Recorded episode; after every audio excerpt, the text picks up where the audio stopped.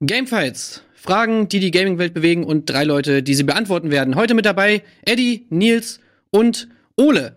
Wird geil. Los geht's. Gamefights. In dieser Folge treffen aufeinander Etienne Gardet, Nils Bohmhoff und Ole Specht. Heute in der Rolle des Judges Tim Heinke. Let's get ready to rumble! Genau, Let's Get Ready to Rumble, das ist das äh, Motto heute. Und äh, neben mir, ich habe es gerade schon mal angesprochen, sind wieder drei Titanen, die sich heute hier wieder äh, prügeln werden, aber nicht mit Fäusten, sondern mit krassen Argumenten. Und ich äh, werde in der Rolle sein, dass ich diese Argumente bewerten muss und auch will, denn ich habe Bock drauf. Und äh, ja, stellen wir doch mal kurz ähm, unsere Kontrahenten noch mal vor, beziehungsweise vielleicht stellt ihr euch auch selber vor. Eddie, wer bist du denn eigentlich? Hi. Mein Name ist Etienne. Und ich mache heute mit bei Gamefights. Ja. Freitag bei Filmfights. Nächste Woche bei alles oder wie heißt es? Alles mögliche Alles Fights. mögliche Fights. Offensichtlich werde ich hier getypecastet. Ähm, ja, meine Fights-Quote ist nicht gut. Ich mache sehr viele Fights. Ich verliere sehr viele Fights. Aber ich glaube, irgendwann ähm, ist das, irgendwann habe hab ich's raus. Irgendwann weiß ich, wo ich mich wegducken muss und wo ich zuschlagen muss. Heute, können, ich habe das Gefühl, heute geht was. Alles klar. Ja, wir werden sehen.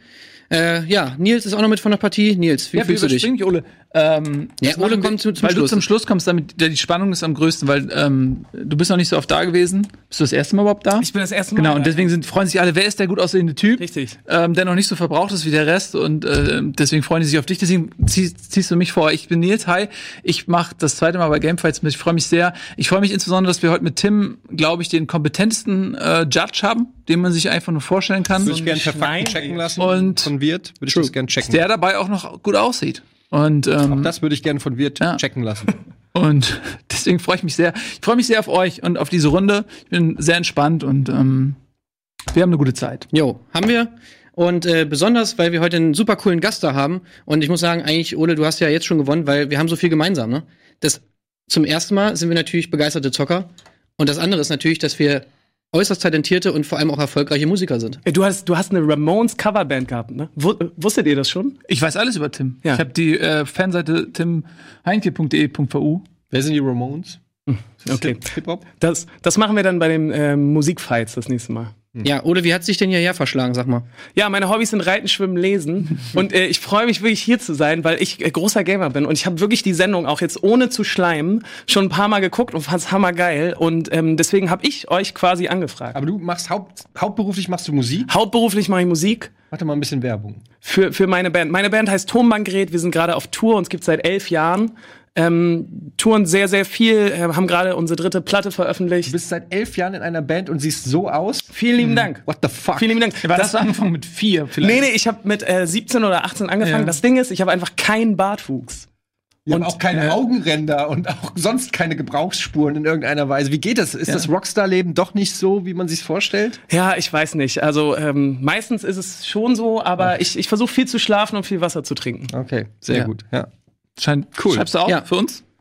Schlafen, Wasser, trinken. Wasser Ey, und mega cool, dass du es äh, geschafft hast, weil äh, man muss ja auch sagen, ihr seid gerade auf Tour, ne? Und ihr habt gerade Off-Day. Ja, genau. Und äh, krass, dass es, äh, dass es geklappt hat. So, und eine, Leute, äh, ein, eine Person haben wir natürlich auch noch, äh, die wir auch nicht vergessen dürfen vorzustellen, und das ist unser Fact-Checker Wirt. Wirt, was geht bei dir so ab? Hi, ich bin wieder dabei und werde die Fakten checken. Das heißt, wenn irgendeine Aussage von jemandem fishy ist, könnt ihr sagen, ey, wir bitte checken, ob die Aussage überhaupt richtig ist. Und zumal bin ich dann auch hier Social Media mäßig unterwegs. Das heißt, ähm, wenn ihr noch Fragen habt, also für das Finale, schickt sie mir unter dem Hashtag RBTV, Hashtag Gamefights und ich werde auch ein paar Votes raushauen. Das heißt, ihr könnt dann auch ein bisschen mitspielen, ein bisschen mitvoten. Wir wollen ja auch gucken, was unsere Community so denkt. Ja, das ist meine Aufgabe. Genau, also äh, postet immer fleißig auf Twitter, Hashtag Gamefights, äh, was ihr von den Antworten, von den Argumenten haltet und vor allem auch eure Fragen fürs Finale. Ihr kennt das ja, ihr habt, äh, seid nicht zum ersten Mal dabei. Ähm, aber für alle, die zum ersten Mal dabei sind, würde ich jetzt nochmal schnell die Regeln erklären. Die sind eigentlich relativ easy und zwar wird es folgendermaßen ablaufen. Es gibt erst drei Runden. In diesen drei Runden werde ich eine Frage stellen und dann wird jeder meiner Kontrahenten nacheinander eine Minute Zeit haben, um seine Antwort auf diese Frage bestmöglich hier zu präsentieren. Ähm, dabei achte ich natürlich vor allem darauf, dass hier ordentliche Argumente kommen, warum seine Antwort die beste ist. Dann, nachdem jeder eine Minute geredet hat, wird es eine sechsminütige offene Runde geben, in der die drei Kontrahenten darüber diskutieren können, ähm, sich hier gegenseitig bekriegen können, vielleicht nochmal das ein oder andere Argument dazu äh, geben können oder vielleicht ein Argument ihres Gegenübers zerstören können. Das wird also in den sechs Minuten passieren und dann werde ich ein Urteil sprechen, wer meiner Meinung nach am besten argumentiert hat. Ähm, das werden wir also dreimal machen. Dann gibt es eine vierte Runde und der läuft es ein bisschen anders ab. Da stelle ich nämlich keine Frage, auf die es eine absolute Antwort gibt, sondern da muss ein Pitch äh, gehalten werden. Es wird also eine Frage geben, ähm, wo es ein bisschen kreativer zugeht, wo ihr sozusagen äh, eine coole kreative Idee hier mir pitchen müsst und wer da am besten abschneidet, ähm, das werde ich dann auch ähm, nachher judgen. Und das Besondere dabei ist, dass das Ganze zwei Minuten dauert, weil so ein Pitch ist ja auch ein bisschen aufwendiger. Da geben wir euch mal zwei Minuten Zeit. Ja, und dann äh, gibt's noch ein Finale. Dazu kommen wir dann aber, wenn es soweit ist. Wir wollen euch ja auch nicht überfordern hier mit den ganzen Infos, ne?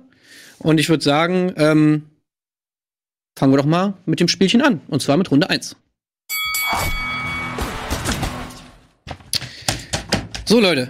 Also, Etienne malt noch hier äh, fleißig. Vierecke. Du bist entspannt also anscheinend. Ich bin entspannt. Sehr gut. Ja, dann können wir mit dir doch auch gleich anfangen, oder nicht? Klar. Ja, cool. Alles klar, Mann. Alles klar, let's go. Okay.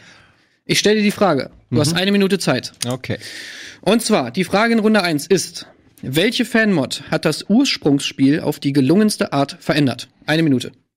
Okay, ähm, wie so oft ist es auch immer eine Definitionsfrage, was man dann letztendlich als gelungen ansieht. Ähm, für mich persönlich ist es äh, Team Fortress, beziehungsweise dann in den Weiterführungen Team Fortress Classic, Team Fortress 2, weil ähm, ich glaube, dass das ursprüngliche Spiel, eben das ursprüngliche Team Fortress kam ja für Quake raus, dann eben doch sehr, sehr anders ist und äh, Team Fortress eben bahnbrechende Features eingeführt hat in die Ego-Shooter-Welt, die eben auch heute noch ähm, gespielt werden, namentlich natürlich, dass verschiedene Klassensysteme gibt in Ego-Shootern, also dass du äh, verschiedene Spezialisierungsgruppen hast, das hat Team Fortress eingeführt, dass du stationäre Sachen bauen kannst in Ego-Shootern.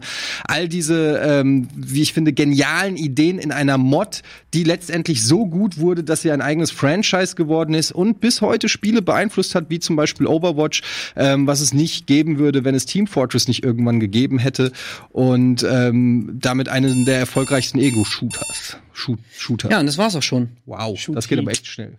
Immer wieder, Hast du sehr schön gemacht. immer wieder krass, wie kurz dann doch eine Minute ist. Ja. Ähm, Man muss sich erstmal sammeln. Ich schreibe ja, hier müssen wir mal ein bisschen reinkommen. Deswegen haben wir auch die Ja, leichteste Frage zum Anfang genommen, ne? Ist das erlaubt eigentlich mit Notizen?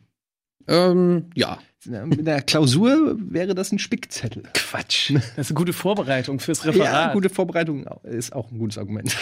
Punkt für dich. Ja, Ode steckt sich schon die Pfeile in seinen Köcher. Äh, aber erstmal machen wir mit Nils weiter. Nils, bist du bereit? Kann's losgehen? Tja, immer. Obwohl, warte, noch, kurz einen Moment noch. Okay, den geben wir dir. Ja, ist klar. Gut, dann läuft deine Zeit ab. Jetzt. Ja, ich habe mich für äh, Dota entschieden. Ähm, Dota ist eine Map-Mod für Warcraft 3 und ähm, ihr, ihr kennt es mittlerweile alle äh, ähm, als ähm, E-Sports-Titel. Es ist ein Spiel, das in äh, vielen Teilen der Welt gespielt wird, das in großen Hallen gespielt wird, wo es um viel Geld geht. Ähm, aber angefangen hat es eben als Mod für äh, Warcraft. Ich habe das damals auch runtergeladen und gespielt und das ist ähm, eine Mod, die etwas geschafft hat, was echt außergewöhnlich ist. Sie ist nämlich von einer kleinen Mini-Modifikation äh, zu einem unfassbar großen E-Sport-Titel geworden. Sie hat, ähm, und das ist das Besondere, das MOBA-Genre im Prinzip groß gemacht. Vielleicht kann man sogar gegründet sagen. Es gab natürlich noch einige Einflüsse, die auch Dota hatte, aber man kann wirklich sagen, die haben das äh, Genre groß gemacht. Und äh, mittlerweile gibt es unglaublich viele Ableger. League of Legends zum Beispiel. Ähm, Heroes of New Earth zum Beispiel. Und ähm, die gehen alle zurück auf Dota. Und das ist etwas, was eigentlich kaum eine Mod jemals geschafft hat, so ein ganzes Genre zu prägen. Okay, auf den Punkt. Ja, Ole, dann willst du jetzt noch. Ja, gerne. Alles klar. Darf ich anfangen? Du darfst. Ab jetzt. Also wir alle lieben Half-Life, ganz klar. Und beim Half-Life-Spielen war uns allen klar, wir brauchen einen PvP-Modus. Und das hat Counter-Strike geschafft.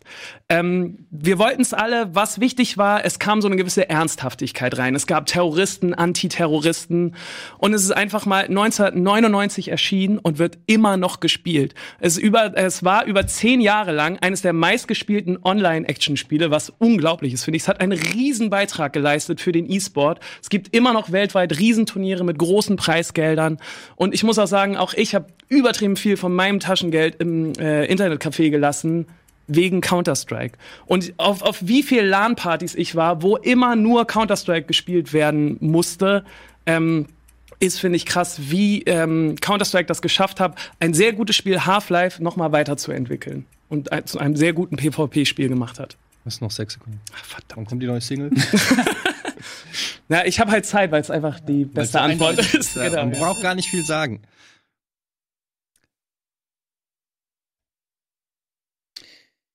Ähm, so, ja, das waren eure drei Antworten. Und ähm, ich würde jetzt sagen, ihr dürft euch jetzt mal sechs Minuten lang darüber unterhalten, wie ihr die Antworten der anderen so fandet. Und vielleicht habt ihr auch noch den einen oder anderen Punkt, den ihr noch nicht gesagt habt.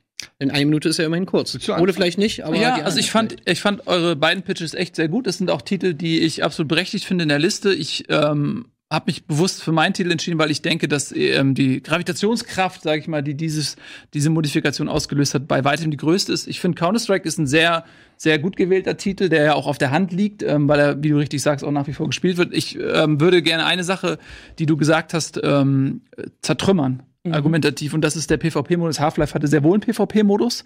Ähm, auch einen sehr schönen, der viel Spaß gemacht hat mit vielen tollen Maps. Ähm, äh, Half-Life hat den natürlich dann nochmal verändert. Es gab nicht diesen Bombenmodus und es gab auch nicht diesen Rescue, äh, diesen, diesen Hostage-Rescue-Dings. Äh, ich finde aber Counter-Strike ist, ist äh, eine, eine Mod, äh, die hat nichts Großartiges sage ich mal, die, einen Grundstein für irgendwas gelegt. Sie ist eine großartige Mod, sie wird immer noch gespielt, sie macht viel Spaß, auch eben aufgrund ihrer Einfachheit, aber ähm, dann ist auch Feierabend. So, also Counter-Strike hat sich als Spiel nicht so weiterentwickelt. Es gibt verschiedene Versionen, die grafisch abgedatet wurden, aber im Prinzip ist es noch das gleiche Spiel, wohingegen eben Dota ähm, quasi eine Tür geöffnet hat für ein komplett neues Genre, was ebenso E-Sport-Titel ist, was in vielen Ländern auf Augenhöhe auch ist mit Counter-Strike, was ja vielleicht der größte E-Sport-Titel ist. Ähm, und äh, was unglaublich viele Ableger, eine riesige Community, die alle sich aktiv beteiligen können an der Entwicklung. Und äh, deswegen ist für mich Dota bei dieser speziellen Fragestellung ähm, die bessere Antwort. Also ich finde, alle drei Titel sind natürlich in einer gewissen Art und Weise sehr ähnlich und wir haben auch bei allen betont, was für einen Einfluss sie zum Beispiel auf die E-Sport-Szene haben. Ich habe Overwatch genannt, äh, was jetzt natürlich als E-Sport-Titel vielleicht noch eher Außenseiter äh, ist als jetzt ein Dota oder ein Counter-Strike, aber auch natürlich online viel gespielt. Also diese Relevanz, die sie gekriegt haben, haben wir alle drei und das kann man natürlich auch allen drei nicht absprechen. Ähm, ich finde der Vorteil, den ich bei, bei Team Fortress eben sehe, ist, dass Counter-Strike ähm, war sicherlich in einer gewissen Weise der erfolgreichste Ableger seiner Art, aber hat es nicht neu gemacht. Es gab schon Action Quake, das kam, glaube ich, 1998 raus, was äh, äh, wo auch einer der Entwickler, der später bei Counter-Strike mitgemacht hat, äh, mitentwickelt hat. Da- Das war, hat aus der Quake-Engine quasi schon echte Waffen. Es gibt sogar die Original-Colt-Modelle in Action Quake.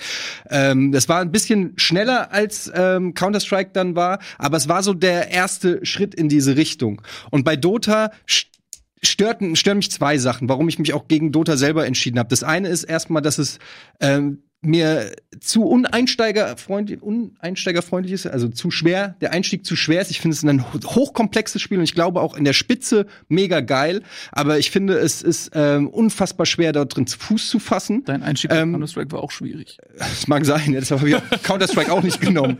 Ähm, also ich finde, Dota ist unheimlich schwer, äh, es ist auch eine sehr schwierige Community. Bei Team Fortress ist der Einstieg, Einstieg natürlich auch, weil das Spielprinzip einfacher zu verstehen ist, denkbar einfach. Und Team Fortress äh, und Dota hat ähm, ist trotzdem in der Essenz sehr ähnlich wie dann eben auch äh, Warcraft 3, auf dem es ja basierte, äh, in seiner in, der, in, se- in seiner Spielanlage letztendlich wurden ein paar Sachen, das Micromanagement wurde rausgenommen ähm, und stattdessen wurde eben dieses diese Items und so reingemacht und die Heroes äh, in den Fokus gesetzt. Aber im Prinzip ist es eine Variante von Warcraft 3, während äh, Team Fortress für mich ein komplett neues Spielsystem ist durch dieses Klassensystem, dadurch, dass du ähm, verschiedene Job Descriptions für deine, also du hattest wirklich in einem Multiplayer-Spiel zum ersten Mal komplett unterschiedliche Aufgaben haben, was Spiele wie Battlefield beeinflusst hat, was Spiele wie Overwatch beeinflusst hat, die wir alle heute nicht hätten, wenn Team Fortress damals nicht gewesen wäre.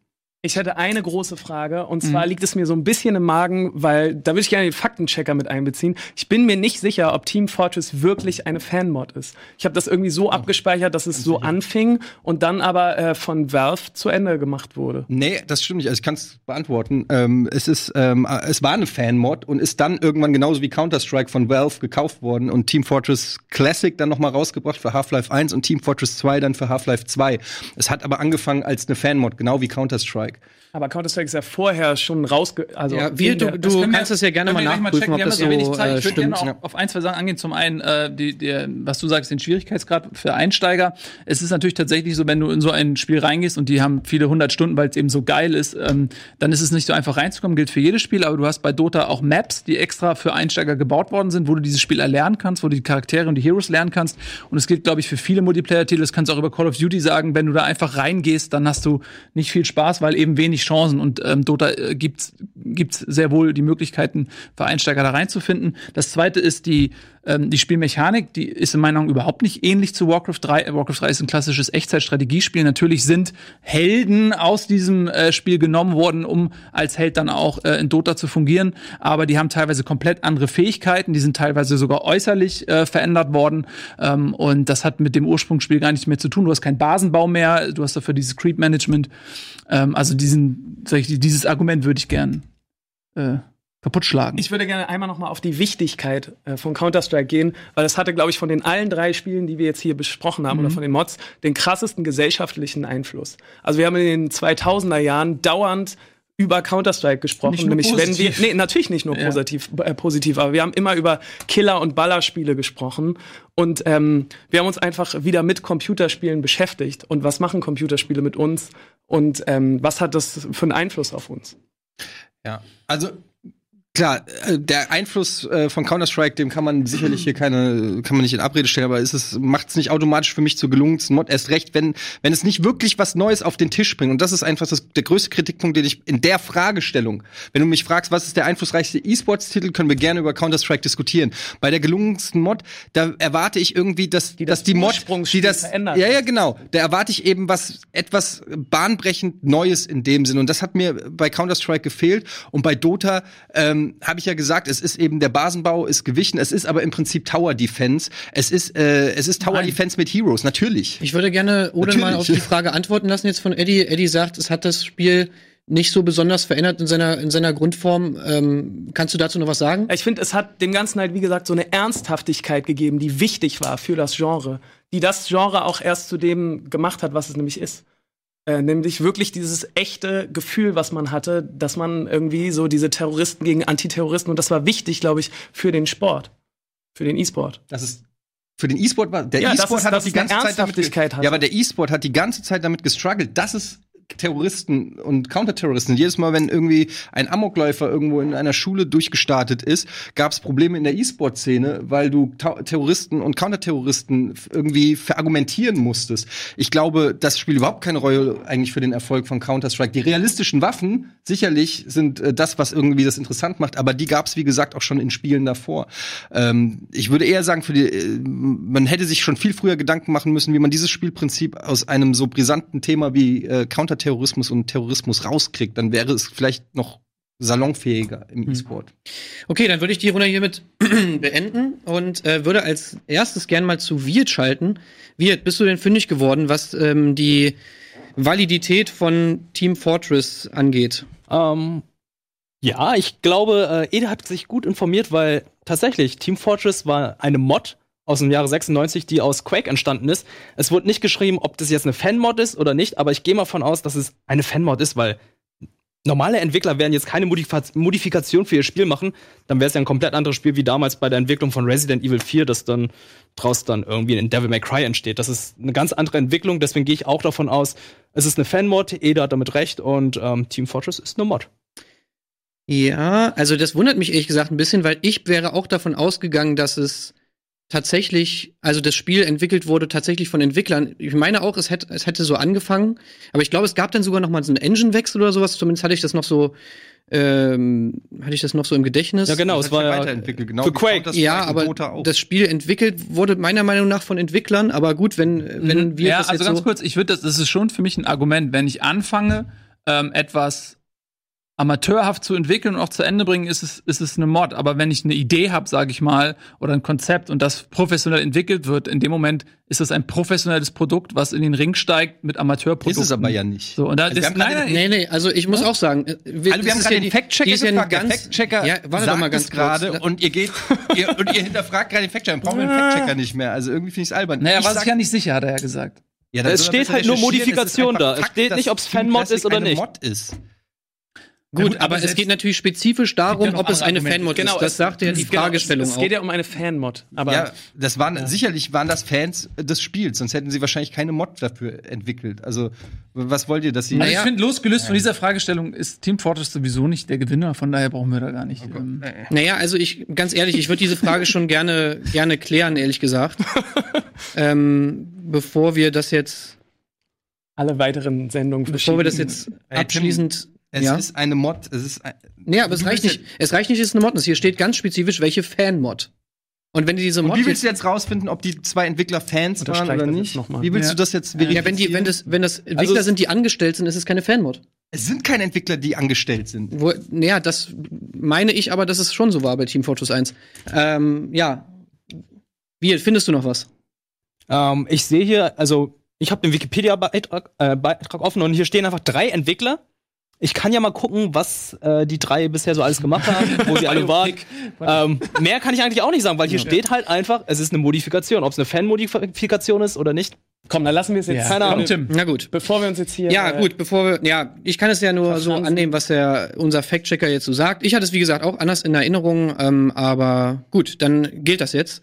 Ich muss dazu auch mal, ich möchte mal kurz was sagen zu Etiennes Verteidigung. In dem Moment, wo ein Titel zugelassen wird, finde ich, sollte man nicht mehr debattieren, ähm, ob der Titel le- legit ist, weil das hätte man ihm dann im Vorfeld sagen müssen. Nee, so ist, so ist es auf keinen Fall. Nee, aber Nee. es ist mein Verständnis irgendwie, Nee. wenn, wenn er einen Titel einreicht und sagt, äh, den, ich, ich Also bei, widerspreche Film, mir bei, selbst. es hätte ja- bei es hätte- Filmfights ist es Nee, nee, nee. genauso. Also es hätte ja sein können, es hätte ja sein können, dass jemand äh, diesen Punkt gar nicht rausstellt und niemand von euch, niemand von, von euch wäre keiner. das. Du hast ihn raus. Nee, nee, nee, Nee, nee, nee, ich Ola hat ihn gesagt, rausgestellt. Ja. Das stimmt schon. Das Na gut, du bist der Judge. Ich Aber es stimmt auch nicht. Aber du! Nee. Okay. Ja, also wie gesagt, es hätte ja sein können, dass niemand von euch fällt es auf und dann wäre es, äh, wäre es natürlich, das Argument wäre dann gar nicht da gewesen, von daher kann man das schon machen. Ähm, ja, also, genau. Und äh, ich höre gerade auch aus der Regie, dass wir es nochmal gecheckt haben und es tatsächlich eine Fanmod ist, von daher ist ja alles in Ordnung. Cool. So, damit kommen wir dann halt auch zu meiner, zu meiner, ähm, zu meinem Urteil. Und ich muss sagen, also am Anfang, also in der Minute fand ich, sich Ede und Nils jetzt nicht so besonders gut geschlagen. Also ich fand auf jeden Fall, dass die Minute von Ole irgendwie so am, am schlüssigsten war und am besten äh, vorgetragen war, was so die Argumentationsstruktur anging. Ähm, du hast relativ, relativ gut, finde ich, herausgestellt, dass es einen gesellschaftlichen Anspruch auf der einen Seite hat, dass es aber auch eine gute Mod ist auf der anderen Seite. Ähm, du hast es angesprochen mit dem PvP-Modus, dass man sich das immer gewünscht hat, äh, dass es jetzt endlich da ist, dass es sozusagen auch irgendwie einen Grund gab, die Mod zu machen und so, die bei den Leuten gut angekommen ist. Du hast eben auch die, ja, die gesellschaftliche Relevanz gut dargestellt von, von ähm, Counter-Strike, LAN-Partys und so weiter und so fort. Und du hast auch gesagt, dass es eben ein gutes Spiel, was schon gut war, nämlich Half-Life, da sind wir uns wahrscheinlich auch alle einig, auch gut weitergeführt hat. Ähm, das hat auf jeden Fall sehr viel Sinn gemacht. Bei Eddie und Nils fand ich es, es war auch okay so, aber es hatte, war ein bisschen fahrig so hier und da. Ähm, das hatte nicht, finde find ich, so einen, so einen roten Faden irgendwie, den fand ich bei dir besser. Allerdings danach kam mir ein bisschen wenig von dir, Ole, in der offenen Runde. Ähm, ich habe dich extra auch noch mal darauf hingewiesen oder ich habe dich noch mal hab ein bisschen nachgefragt, weil ich vor allem auf die Frage noch mal zu sprechen kommen wollte, nämlich die Frage heißt ja nun mal, welche Fanmod hat das Ursprungsspiel auf die gelungenste Art verändert? Das heißt, der, die Fragestellung nach dem gesellschaftlichen, nach der gesellschaftlichen Tragweite oder beziehungsweise diesem, ne, diesem Eindruck, was, was das Spiel auf die, auf der, in der Gesellschaft hinterlassen hat, ist jetzt gar nicht mal so, ist ein bisschen sekundär, würde ich fast sagen. Ähm, mir war es vor allem auch wichtig, dass ihr über das Spiel an sich redet und eben über die Veränderung, die das, äh, die das Spiel oder die Mod mit dem Spiel gemacht hat. Ähm, gesellschaftlicher Kontext auch wichtig auf, auf, jeden Fall, aber da kam mir von dir ein bisschen wenig. Ähm, du wurdest ja auch dahingehend angegriffen, dass sie meinten so, ja, okay, ähm, es gab schon mal einen PvP-Modus, kam von Nils in Half-Life. Ähm, Eddie hat auch nochmal herausgestellt, dass es eben nicht so eine große Veränderung gab, dass es Elemente hat, die auch vorher schon da waren und so weiter und so fort. Sorry. Und ähm, ja, deswegen hatte ich nochmal nachgefragt, weil ich dachte, da kommt noch ein bisschen was. Das war mir dann ein bisschen dünn. Ähm, das Argument mit, den, mit, den, mit der Ernsthaftigkeit fand ich war jetzt nicht so stark.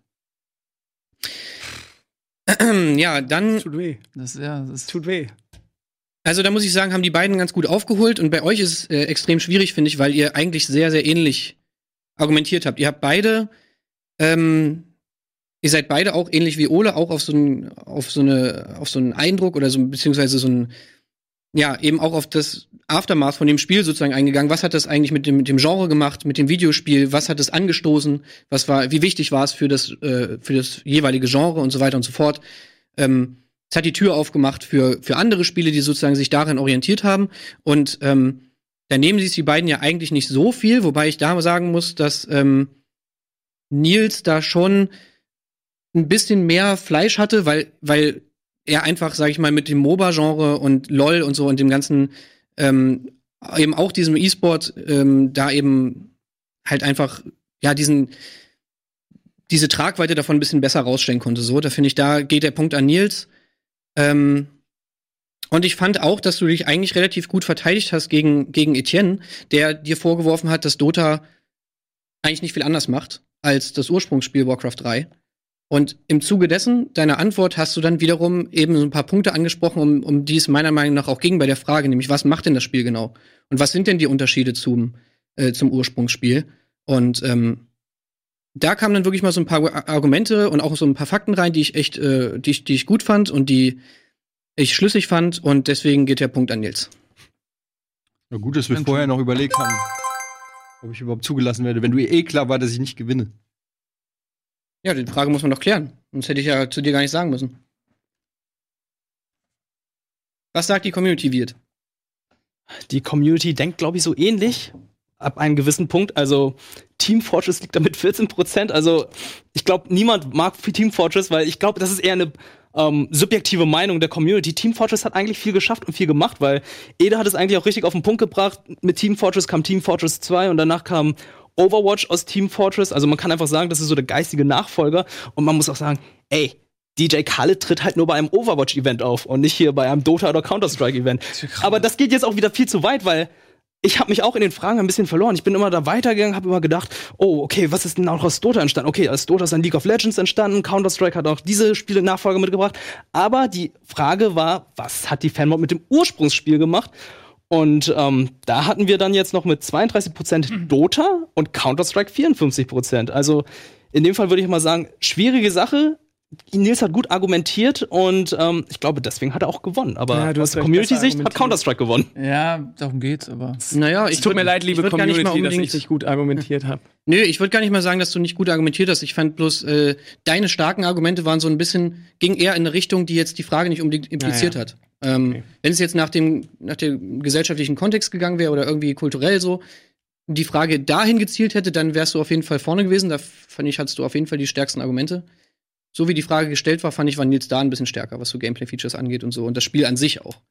Beziehungsweise die Mod. So, das war ja schon mal eine krasse erste Runde. Äh, gar nicht so einfach, das Ganze. Aber äh, wir kommen jetzt erstmal alle ein bisschen runter. Ede beruhigt sich auch ein bisschen, ne? Ede? Alter. Beruhig dich mal! Ich habe kein Wort gesagt. Ja, und soll okay, mich okay, beruhigen. okay. Ja, ist ja gut. Wir machen erstmal Werbung und dann kommen wir wieder, okay. Gamefights. So, Runde 1 ist vorbei und der erste Punkt geht an Nils und wir machen direkt weiter mit der zweiten Frage. Und da startet dieses Mal der gute Nils. Äh, ja, die Frage ist ja, was ist das kreativste Easter Egg in einem Spiel und warum? Und äh, da habe ich mich so ein bisschen Nee, aufgebaut. warte mal kurz, Nils. Was? Bevor du jetzt schon direkt loslegst. Was denn? Was habe ich Ja, falsch gemacht? Ist Oh doch jetzt noch gar nicht, ich habe noch nicht gesagt, los. Wir Oh haben Gott, mal den. Bumper gezeigt. Oh Gott, jetzt oh machen wir Gott, oh erstmal Gott. hier den Bumper. Alles falsch gemacht. Runde 2. So. Mal Okay. ganz ruhig mit dem Okay, okay. jungen Minus Pferden. oder wie 10 heißt das nochmal? Hast du da die Fragen schon vorher ausgedruckt oder was? Die hat äh, mir irgendwer hier hingelegt, ja? So. Jetzt muss ich erstmal die Frage sagen. Die Frage ist nämlich folgende, lieber Nils. Ja. Kann ich die nochmal hören, bitte? Ja. Was ist das kreativste Easter Egg in einem Spiel Ja. und warum? So, und jetzt startet deine Minute. Bitte schön. Ja, ähm, äh, ich habe mich so ein bisschen an dem Wort auch Kreativität aufgehangen. Äh, was ist denn wirklich was eine kreative Leistung? Wo ist irgendwas neu? In der, normalerweise ist ein Easter Egg etwas, was irgendwo im Level im Spiel versteckt ist, was man auf dem normalen Weg nicht unbedingt äh, sieht, sondern eher, wenn bestimmte Voraussetzungen erfüllt sind, ob es jetzt ein No-Clipping ist oder irgendwo durchglitschen oder was auch immer. Man muss meistens irgendwas, irgendeine Voraussetzung haben, um das sozusagen zu sehen, dieses Easter Egg. Und äh, da gibt's unglaublich viele Beispiele von Räumen oder von den Köpfen von Entwicklern oder die irgendwo eingebaut sind oder extra Leveln, die irgendwo gemacht wurden. Äh, und ich habe, äh, ich fand das kreativste, was an was ich mich erinnert habe, äh, das war ähm, äh, Metal Gear Solid, als äh, Psycho Mantis ähm, quasi da am Ende des Spiels so seine Rede hält und äh, dann auf einmal und niemand hat damit gerechnet und es hat nur funktioniert, wenn man eine Memory Card hatte mit den äh, Spielen drauf, die äh, entweder von Konami waren oder es gab auch noch ein, einige andere Titel von anderen Herstellern später und er hat dann aufgezählt, hey, du spielst dieses Spiel, du spielst dieses Spiel und das war so ein krasser Moment, ähm, weil man damit überhaupt nicht gerechnet hat und das war unfassbar kreativ und deswegen ist es mein Favorite. Okay. Psycho Mantis aus Metal Gear Solid 1 ist Nils Antwort. Ähm, machen wir doch mal weiter mit Ole. Oder? Voll Hast du gerne. Bock? Ich habe sehr Bock. Geht los? Ja, geht los. Ich möchte euch von einer modernen Internetlegende erzählen, äh, die mein Freundeskreis damals aufgeschnappt hat, als wir Diablo 1 gespielt haben.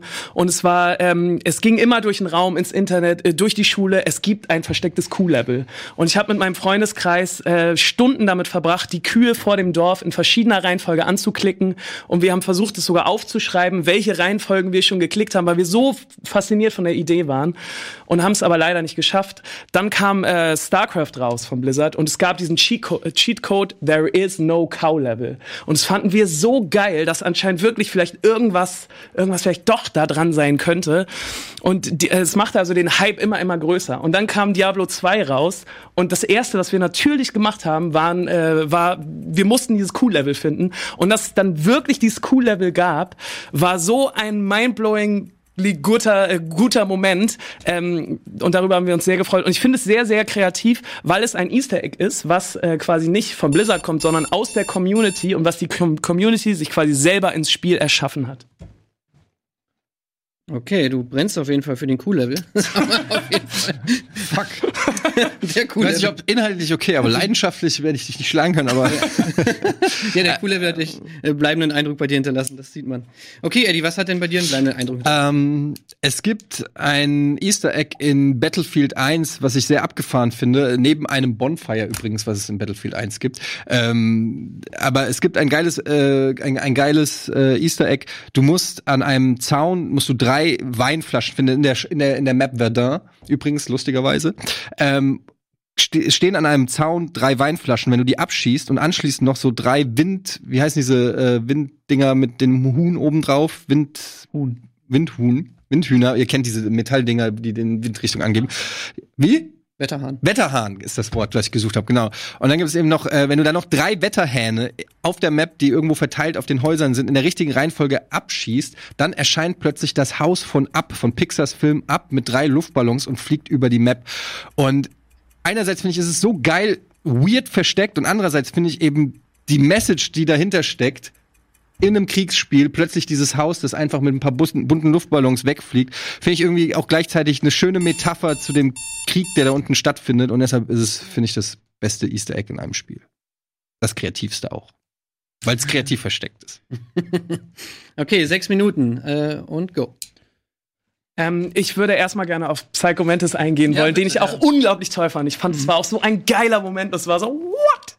Aber ich finde, es ist kein Easter Egg, weil einfach jeder zu dieser Stelle kommt. Es ist was, was man nicht suchen muss, was man nicht irgendwie durch Zufall und komisches Rumgrinden findet, sondern es ist was, wo jeder Spieler irgendwann drauf zukommt. Und deswegen ist es für mich kein Easter Egg. Auch wenn es eine tolle Überraschung ist. Also das ist natürlich jetzt wieder so eine äh, Geschichte, wenn wir hier, es ist eigentlich ein bisschen das gleiche mit, mit Team Fortress gerade, wenn, wenn irgendwas hier auf dem Tisch ist, das dann quasi dem die Berechtigung zu entziehen, ist natürlich auch ein Totschlagargument, was äh, nicht wirklich Easter den Egg Moment ist trifft. ja Aber lass mich das kurz versteckt ist. Ja, lass mich kurz sagen, warum ich der Meinung bin, es, äh, es ist nicht, nicht jeder Spieler sieht das, sondern das sieht man nur, wenn man bestimmte Voraussetzungen erfüllt. Das ist mit dem Q-Level ja auch so. Das Q-Level ist eigentlich ein reguläres Level. Ähm, und du musst dann äh, irgendwie diesen Horadrim-Würfel oder was da irgendwie machen und dann kommst du da rein. Also du musst auch eine Voraussetzung erfüllen, aber natürlich äh, kommt da jeder rein. Und by the way, ähm, es, die Frage ist ja auch, was ist das Kreativste? Und das ist ähm, exakt das, was quasi die Urban Legend war. Und das haben sie einfach nur für die Community gebaut. kreativ Nee, von nee, der nee, sie haben, Community. ja, aber sie haben, haben es einfach von, nur, äh, dem- sie haben es einfach nur quasi gebaut, was diese Urban Legend war. Und ähm, ähm, kannst höchstens sagen, es ist irgendwie kreativ von irgendeinem Typen, der, der behauptet, dass es ein Level gibt. So von daher, okay. Aber lass mich kurz noch mal, weil du mich ja angegriffen hattest, irgendwie was zu meiner Geschichte sagen. Ich finde, es ist sehr wohl ein Easter Egg, weil du musstest eine Memory Card haben, auf der abgespeicherte Spielstände waren von den Titeln, äh, die quasi Konami ausgesucht hat, die auch per Sprachausgabe erwähnt worden sind. Also das ist die Voraussetzung. Und ich kenne Leute, die haben andere Spiele gespielt, auf die Memory Card gespeichert, nur um das, diesen Moment einmal zu erleben. So, das hat diese Mod, äh, äh, dieses Easter Egg geschafft, dass Leute irgendwelche anderen Spiele sich auf die Memory Card gepackt haben, nur für diesen Moment, um das noch mal zu spielen. Und das Geile an diesem Ding ist, jeder wusste von dem Q-Level, jeder hat schon mal irgendwie gesehen. Aber in dem Moment, das ist komplett anders als jedes andere Easter Egg. Wo du rechnest nicht damit und dir passiert das und der Typ mit Sprachausgabe, was zu der Zeit ja auch nicht jedes Spiel hatte, sagt dir, hey, du spielst irgendwie äh, zum Beispiel so Dreams oder so. Und du denkst, what the fuck? Und du kriegst eine fucking Gänsehaut. Und das, das ist das kreativste Easter Egg, was ich je erlebt habe. Allein den Gedanken zu haben, dass der diese Memory Card Also, ausliest. Aber, aber also ich bin da, muss ich ganz ehrlich sagen, bei Ole, der Name Easter Egg, Osterei, ist versteckt. Und es ist einfach nicht versteckt, weil du mehr oder weniger, jeder hat irgendwelche Spiele und ich weiß nicht, vielleicht kann der Faktchecker mal dann sagen, die Liste an Spielen war jetzt wahrscheinlich nicht irgendein Exot, sondern wahrscheinlich die 100 häufigsten Spiele, so dass wirklich jeder darüber stolpert. Psycho Mantis hat ein geiles Feature. Wenn du gegen ihn kämpfst, äh, ist es sehr schwer und es wird erst leicht, äh, wenn du dein Joypad umsteckst, damit er deine Gedanken nicht mehr red, äh, lesen kann. Das ist für mich noch mehr ein Easter Egg, obwohl es auch kein Easter Egg ist, aber noch mehr ein Easter Egg als die Geschichte mit Psycho bei Mantis. dir. Ähm, beim Q-Level muss ich aber auch sagen, hat Nils recht. Ähm, das ist, äh, ich bin mir noch nicht mal sicher, ob das äh, qualifiziert als Easter Egg, weil es einfach auch so, du findest halt diesen Wirtseck, äh, Leck, diesen, dieses Bein und diese Schriftrolle und es ist klar, dass du das in einen hoher Dreamwürfel packst und es ist eigentlich irgendwie, ähm, natürlich freust du dich, wenn dieses Q-Level kommt und irgendwie ist es äh, glaube ich, mit der Geschichte aus der Community irgendwie auch eine coole Nummer, aber verglichen jetzt zum Beispiel mit der Geschichte bei mir, wo du einfach, ey, das kannst du, ich glaube, ich stelle mir gerade vor, wie einer Battlefield einzockt und aus Zufall, nicht weil das, irgendeiner war ja der Typ, der das als erstes mal entdeckt hat. Der schießt da irgendwie rum, ballert da irgendwie durch die Gegend und plötzlich rafft er, dass da dieses Haus lang fliegt. Das ist so ein Magic Moment, glaube ich, äh, in, in Gaming History. Das ist so gut versteckt und gleichzeitig die Story dazu. Die könnten tausend Sachen machen, ja, die passieren. Aber dass dieses Haus da, dieses friedliebende Haus von von dem alten Opa äh, da drüber fliegt und so einen Moment an an Glückseligkeit äh, spendet irgendwie, das finde ich auch irgendwie, das finde ich einfach, das finde ich kreativ. Ah, Da hätte ich mir aber irgendwie mehr einen Bezug gewünscht. Ich habe es nicht verstanden. Wieso kommt da jetzt dieses Haus von ab? Da kannst du jetzt natürlich argumentieren, ja, um jetzt so einen Kontrast zu schaffen und, und da das Friedliche und hier Wie unten. würdest du es interpretieren? Ja, ich verstehe es nämlich nicht. Ich verstehe es nicht. Für mich ist es random. Das ist aber eine schlechte Antwort. ja, nein, aber also nee, ich verstehe, was du meinst. Ich sehe es auch so. Das ist halt, äh, man, das ist so wie wenn man irgendwie eine le- eine leere Leinwand betrachtet und interpretiert da richtig geile Gedanken rein und, und am Ende äh, wird einem gesagt, ja, das ist, Entschuldigung, das war die leere Leinwand, diesen Platzhalter für das eigentliche Kunstwerk. Ich, äh, das kann tausend Gründe haben. Ich sehe jetzt nicht diese diepe Botschaft oder Message dahinter. Ich finde, es ist ein schönes Easter ist Egg. Easter Egg. Ich finde, es ist auch schön, dass du es ist eins von vielen Easter Eggs. Aber das, was es hat, ist halt, es gibt so viele Easter Eggs. Es gibt, du kommst in den Raum oder du machst irgendwas und dann ist passiert was. Das ist ein Easter Eggs, genau. Und das hat ist für mich deins- aber nicht diesen, den ähm, super kreativen Gedanken dahinter. Also, ähm, sondern es ist eins von vielen. Und das, was ich auch sagen muss, ihr greift mich alle an, nur mit dem einen Argument, ob ich das jetzt zugelassen wird, ja oder nein. Und ich finde, das haben wir jetzt von allen zweimal gehört und es ist, ihr habt in den Äther gesprochen, aber welche Argumente habt ihr noch gegen mein äh, gegen Ja, mein Easter Egg? ja- du lass ja mich- schon du bist ja gleich dran. Ja, du naja, aber das ist ja billig, irgendwie jemand an der Wurzel Ja, und sagen, äh, ja, das ist ja keine Pflanze. So- okay, wo Das- soll ich dich hab das angreifen? Wo hättest was denn gerne? Ja, Äh, äh, Nils, greift mich doch mal inhaltlich. bitte. Da könntest du ja aber- ja, aber warte mal, Ihr da- unterbrecht mich, weil ihr wisst, Ja, ich habe lass- vielleicht einen Punkt. Lass mal einmal kurz Nils seinen Punkt zu Ende führen. So, äh, äh, ihr habt das ja schon zweimal gesagt. Jetzt greift mich doch mal inhaltlich an, weil jetzt lasst uns doch mal sagen, es ist ein Easter Egg und wir lassen das zu. Ich meine, ich sitze hier mit diesem Argument und dann müsst ihr zugeben, dass das brillant ist, weil sich das nämlich von allen Easter Eggs mit dem geilen Kniff unterscheidet, wie geil die Vorarbeit von den Entwicklern ist. Das ist nicht irgendein Easter Egg, ich baue da was Geiles rein, was irgendwie nicht zum Spiel passt. Das ist Standard, sondern die haben so perfide sich im Vorfeld überlegt, die haben sich so auf diesen einen Moment gefreut, wenn jemand eine Memory Card hat mit diesen Spielen, die da drin sind. Und das ist so kreativ, weil das anders ist als alles andere. Und das und ganz ehrlich, ich sehe, habe kein einziges Argument gesehen, was widerspricht, dass das das kreativste äh, Easter Egg hier heute am Tisch ist. Es ist ein super kreativer Moment, aber Ja. da gibt es mega viele super kreative Momente. Jetzt sag mir mal einen besten. Spielen. Sag mir einen besten. Hab ich doch. Welchen? Den mit dem Umtauschen des Joypads. Finde ich auch besser. Ja, das sagt ihr jetzt. Jetzt findet jemand etwas anderes besser, was ihr selber nicht genommen Nein, es habt. ist nicht Wo mein aber Argument. eu- wo ist mein Argument, besser? Ihr müsst ja mein, ja, aber warte, mein Ich Argument, mein Argument dafür ist halt, dass es, dass es ein richtig geiler Trick war und ein richtig, richtig mindblowing Ding Du war. Aber etwas, was gar nicht auf dem Tisch ist. Oder bist du noch beim Joystick-Ding jetzt, oder? nee, ich bin, nee, ich bin da. nee, natürlich ist es auf dem Tisch, weil darum geht's doch im Endeffekt. Ich, ich finde, du kannst ja mit anderen Sachen vergleichen. Ich kann dir jetzt auch noch andere geile Momente sagen und das ist aber das trotzdem noch nicht. Jetzt es ist aber trotzdem, na, es ist aber trotzdem kein Easter Egg so. Ja, und ich möchte euer Argument auch noch mal kurz, äh, ich, weil es äh, bei Diablo war es nicht so, dass es ganz klar war, du musst das machen und dann das und dann öffnet sich das Level und vor allem das Level hatte überhaupt keinen Sinn. So, du hast, du musstest da nicht rein. Du konntest das Spiel auf jeden Fall ohne dieses Level spielen. Und sehr viele haben es sicherlich auch gemacht, weil sie nur über dieses Q-Level erfahren haben durch die Community. Und genau das ähm, macht's für mich zu einem Easter Egg. Ne, es war ein Farming-Level, ne? Äh, Ole, mich hätte noch mal eine andere Frage. Ähm, du wurdest ja, dir wurde vorgeworfen oder deinem Easter Egg wurde vorgeworfen, dass es nicht kreativ ist, weil es ja aus der Community stammt. Hast du dazu noch was? Ja, ich find's wahnsinnig kreativ, ähm, weil es von der Community kommt. In der Frage stand nicht, dass es von den Entwicklern kommen muss. Ich find's ja mega kreativ, dass sich ein Typ das irgendwie geschafft hat, so eine Legende ins Netz zu bringen. Und dass sich diese Legende dann so aufgebauscht hat, wie so ein riesengroßer Schneeball, an dem Blizzard dann gar nicht mehr vorbeikommen konnte. Das finde ich super kreativ. Aber ich weiß nicht, vielleicht war, konnte man auch schon wirklich damit rechnen, dass ein Q-Level äh, drin ist. Das, sind halt, das ist für mich, ich finde das irgendwie eine, eine nette Spielerei, aber für mich ist es so ein Standard-Easter Egg, muss ich ganz ehrlich sagen. Das ist so, die Fans wollen's, komm, wir bauen es irgendwie ein. Es hat sich mit StarCraft, wie du selber schon gesagt hast, auch schon, sie haben auch so ein bisschen damit gespielt. Ähm, ich finde, äh, wie gesagt, beim Nils, äh, du kannst dir jetzt äh, noch zehnmal sagen, äh, lass doch mal das Argument weg, aber das ist halt das Hauptargument, was Das gegen dich spricht. Argument. Ja, Ja. aber manchmal reicht ja ein Argument dann eben, äh, so ist es dann halt. Ein Lucky Punch, wenn man so will, beim Filmfight. Naja, äh, beim beim, beim Easter Und ich finde, bei mir, ähm, bei mir wird ja auch nur einfach gesagt, ich kann es nicht verstehen. Also das ist für mich jetzt auch nicht wirklich ein geiles Argument. Also erstens mal die Herangehensweise, wie man es aktiviert, ist, ist finde ich schon mal beiden Beispielen. Bei dir passiert es einfach und bei dir ist es einfach äh, zwei Sachen, die man in Horadrim-Würfel legen muss, die man wahrscheinlich eh da reinlegt, weil was soll man sonst mit ihnen machen? Kann, sie haben sonst keinen Gebrauch.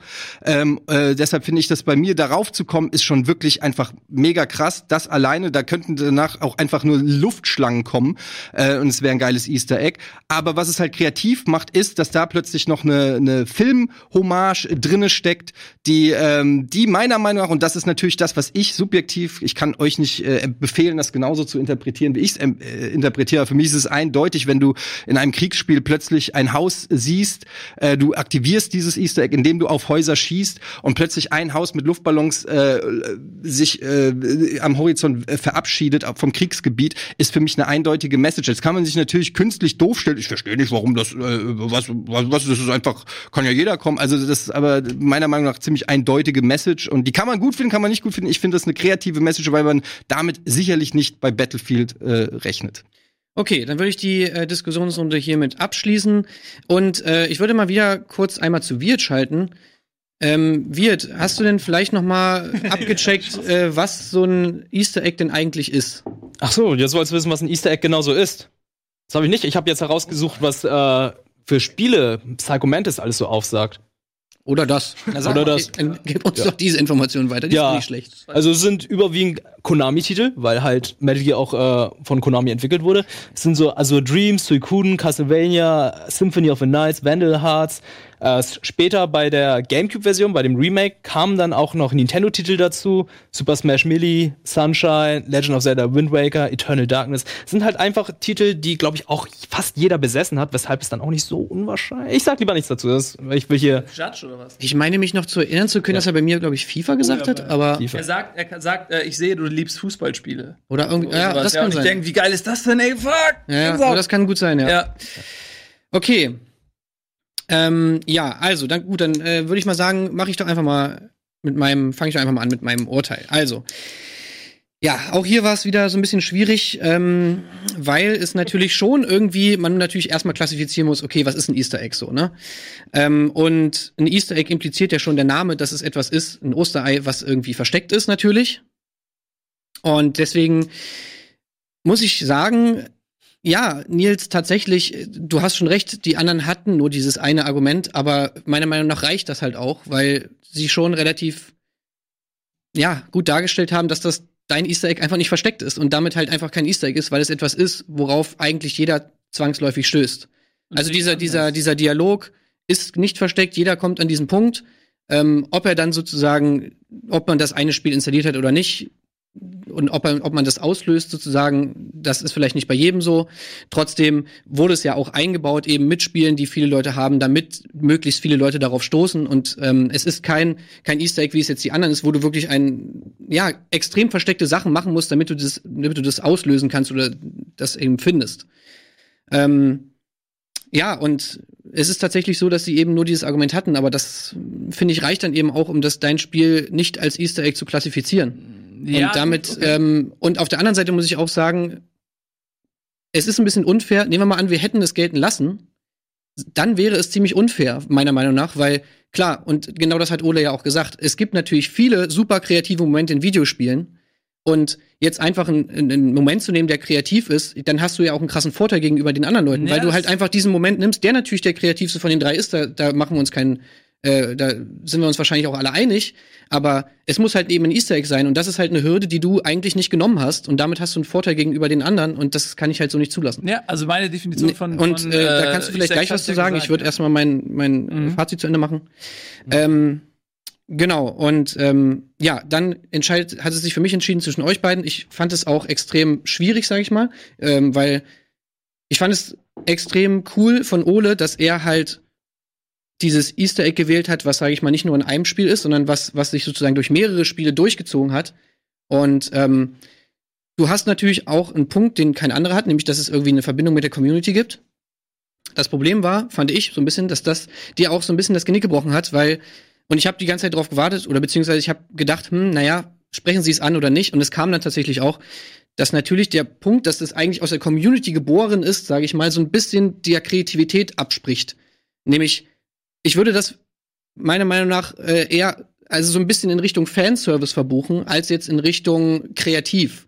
Ähm, es ist ja nun mal so, dass, dass die es eingebaut haben, die Entwickler, um, um damit auch was zu antworten und sozusagen die Idee, das in das Spiel einzubauen, nicht von den Entwicklern äh, kam. Und ein Easter Egg Das ist nun mal ist doch also auch und die Community hat nun mal das Easter Egg nicht eingebaut, sondern es waren die Entwickler. Und die Entwickler waren dabei, sag ich mal, weniger kreativ, finde ich, als bei anderen Easter Eggs. Sowohl bei Nils, also das war zwar kein Easter Egg, aber Aha. sowohl bei dieser Szene, als auch bei Eddie. Deswegen ähm, geht der Punkt an Eddie. Und was ich bei Eddie vor allem auch, Ja, was auch ein, ein Argument ist dafür, den Punkt Eddie zu geben, ist einfach, dass er ähm, auf die Kreativität eingegangen ist. Du hast diese Metapher angesprochen, hast die und ich meine, so ist es nun mal bei Kreativität oder bei kreativen Werken und auch bei Kunst, klar. Man kann immer sagen, ja, das verstehe ich nicht, das verstehe ich nicht. Und genau das hast du ja auch gesagt. Du hast mir aber eine, eine Erklärung geliefert, was das für dich bedeutet. Du hast eben diese Metapher angesprochen, du hast diesen Kontext angesprochen, der Krieg und das Easter Egg im Vergleich zu diesem Krieg, der da dargestellt wird und hast eben das Ganze erklärt, so wie es für dich ist. Ob das jetzt, und es ist ja auch völlig, völlig egal, ob die Entwickler das genauso gemeint haben oder nicht, aber für, auf dich hat es so gewirkt und so ist es nun mal, wenn man über Kunst diskutiert.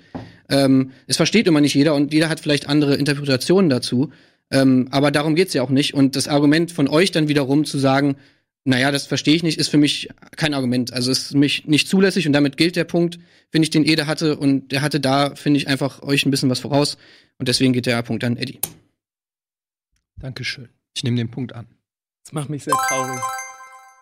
Ja, es, es war auf jeden Fall schwierig, fand ich, äh, zwischen euch beiden. Aber das war eben dann so der springende Punkt. Und irgendwie so einen muss es ja dann immer geben. Ich war mir sicher, als ich gelesen habe, Psycho Mantis, dass du diesen Joypad-Switch machst. Also ehrlich gesagt, dass ich von dir, dass das cool Level kommt und von dir Es gibt ja zum Beispiel auch Psycho Mantis Easter Eggs in anderen Metal Gear Solid Teilen. So, das wäre zum Beispiel für mich eher äh, ein Easter Egg gewesen. Ähm, was sagt denn die Community wird dazu eigentlich? Ah, ich habe den Chat mitverfolgt, ich habe ab und zu auf Twitter reingeschaut. Es ist echt schwierig gewesen mit Nils Argument. Also da waren einige, die waren seiner Meinung, andere wiederum dagegen. Ich muss persönlich sagen, als ich seine Antwort zum ersten Mal gesehen, gelesen habe, dachte ich, habe ich auch erstmal mit den Augen gerollt, das, das ist doch kein Easter Egg.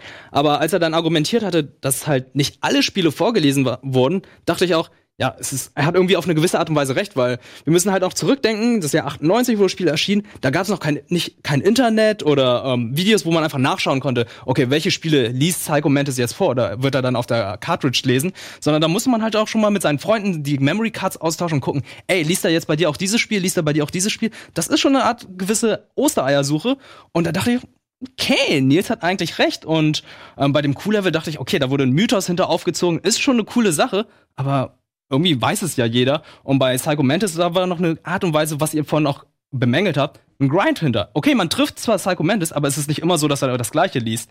Und die Community sah es, glaube ich, tatsächlich so ähnlich, denn 45% haben gesagt, Psycho Mantis ist ein kreatives Easter Egg. Danach kommt mit 7 37% das Q-Level und mit 18% dann Pixars Up-Level oder Easter Egg. Ja, Die Leute lieben mich. So ist es. Ähm, klar, das kann man so und so sehen, aber dafür gibt es nur mal einen Judge, dass der es so einschätzt. Ich fand halt, wie gesagt, es wäre sonst auch nicht ganz fair gewesen, deswegen habe ich mich so entschieden. Ähm, ja, und so ist es jetzt. Und deswegen kommen wir jetzt zur Runde 3. So, und deswegen, äh, dieses Mal fangen wir mit Ole an.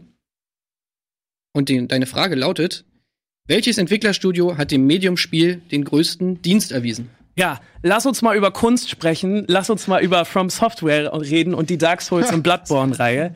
Ähm, From Software hat nicht nur den super hohen Schwierigkeitsgrad wieder in die Wohnzimmer gebracht, was ich persönlich sehr toll fand, aber das reicht natürlich nicht. Ich finde, sie haben ein Genre neu definiert, nämlich das Action-Rollenspiel. Dark Souls und die Bloodborne-Spiele konnte man beide wie ein ganz normales Action-Rollenspiel spielen. Es hat auch super viel Spaß gemacht. Aber ähm, eigentlich ging es erst los, wenn man sich auf das super subtile, diepe Storytelling eingelassen hat. Weil wenn man sich darauf eingelassen hat, da hat man unglaublich düstere, tolle Geschichten entdeckt.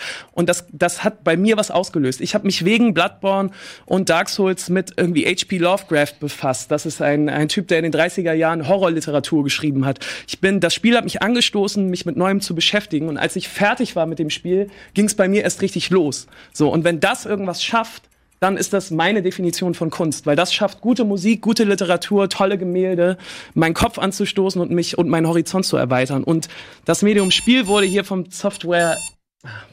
Okay. Hey, den Satz ruhig zu Ende. Darf ich den Satz zu ja, Ende mach ihn. Also ich finde, dass das Medium Spiel hier von From Software ähm, weg von reinem Zeitvertreib und Spaß auf eine ganz andere Ebene geholt wurde, die halt den Kopf anregt und den Horizont erweitert.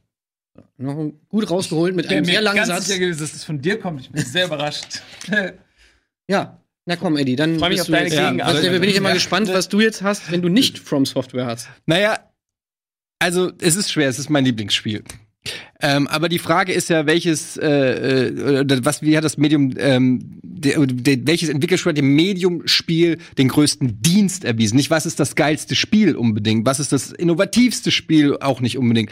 Ähm, und ich, da habe ich, da bin ich noch ein bisschen tiefer gegangen und habe mir überlegt, okay, welches Entwicklerstudio hat denn auch, ähm, sag ich mal, technologisch ähm, äh, ideologisch Videospiele oder Computerspiele auf ein neues Level gehoben. Und das ist für mich It Software, äh, John Romero und äh, John Carmack, die ähm, angefangen mit Wolfenstein, dann über Doom und dann mit der bahnbrechenden 3D-Engine Quake. Quake war das erste echte 3D-Spiel, das äh, wirklich mit komplett in Polygonen designt wurde und im Prinzip allen anderen 3D-Spielen den Weg geebnet hat. Und das sagt jeder in der Gaming-Branche. Es war der, der, der, Prototyp. Sie waren die ersten, die eine 3D-Engine in Videospiele so umgesetzt haben. Es gab es vorher nicht. Du konntest nicht bei Duke Nukem oder so weiter nach oben oder nach unten gucken. Es hat so viele Spiele damit maßgeblich beeindruckt. Es hat E-Sport begründet. Es hat, äh, ich rede bei in den sechs Minuten kann ich noch weitere Punkte nennen.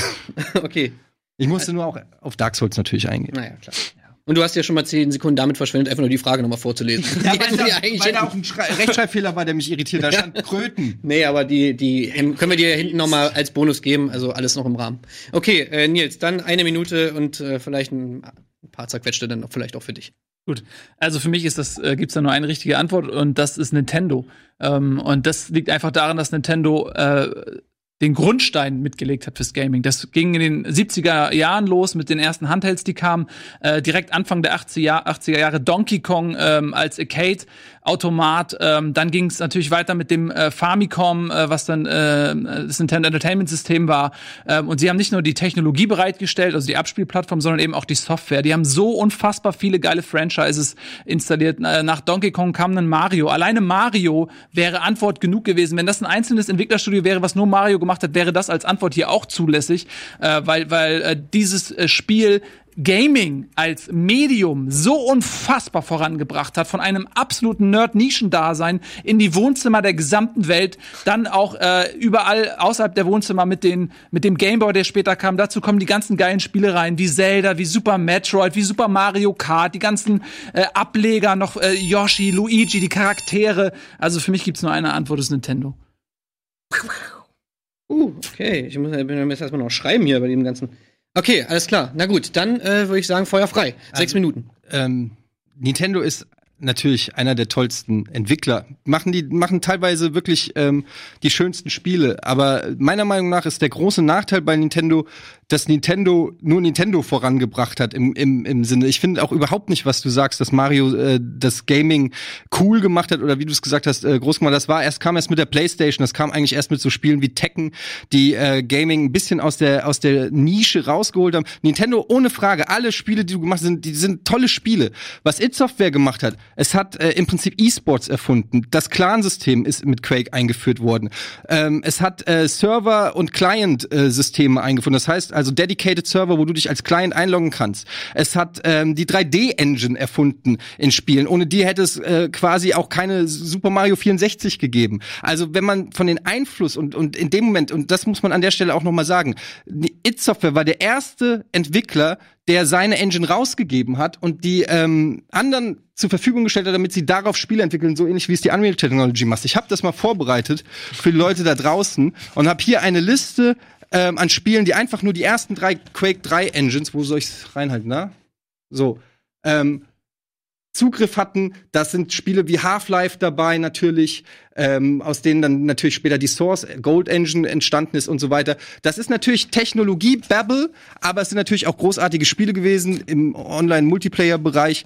Ähm, meiner Meinung nach ist das was It Software der Branche, dem Medium gegeben hat, in dem Fall höher anzurechnen. Nintendo ist eine kreative Spiel Spieleschmiede, die aber für Nintendo da war. Und Dark Souls habe ich ja ähm, schon gesagt, ist halt ein, ist ein geiles Spiel, aber hat es wirklich in irgendeiner Form die Videospiel, das Medium ist, das, da fehlt, das ist zu fokussiert auf sich selbst, Nee, weißt ich, du? nee ich, ich finde, es hat halt die Ebene gewechselt. Und das ist, das habt ihr beide jetzt gerade nicht gemacht mit euren Spielen. Du bist auf, auf die technische Seite gegangen, das verstehe ich auch und das ist auch beeindruckend, ähm, welche anderen Spiele und Firmen sich daran orientiert haben. Und Nintendo hat auch einen riesen Beitrag geleistet für das Gaming, das ist ja ganz klar. Aber ich finde, dass äh, From Software einfach äh, eine andere Ebene genommen hat und das Spiel weg vom reinen Spiel geholt hat, nämlich zu einem Kunstwerk.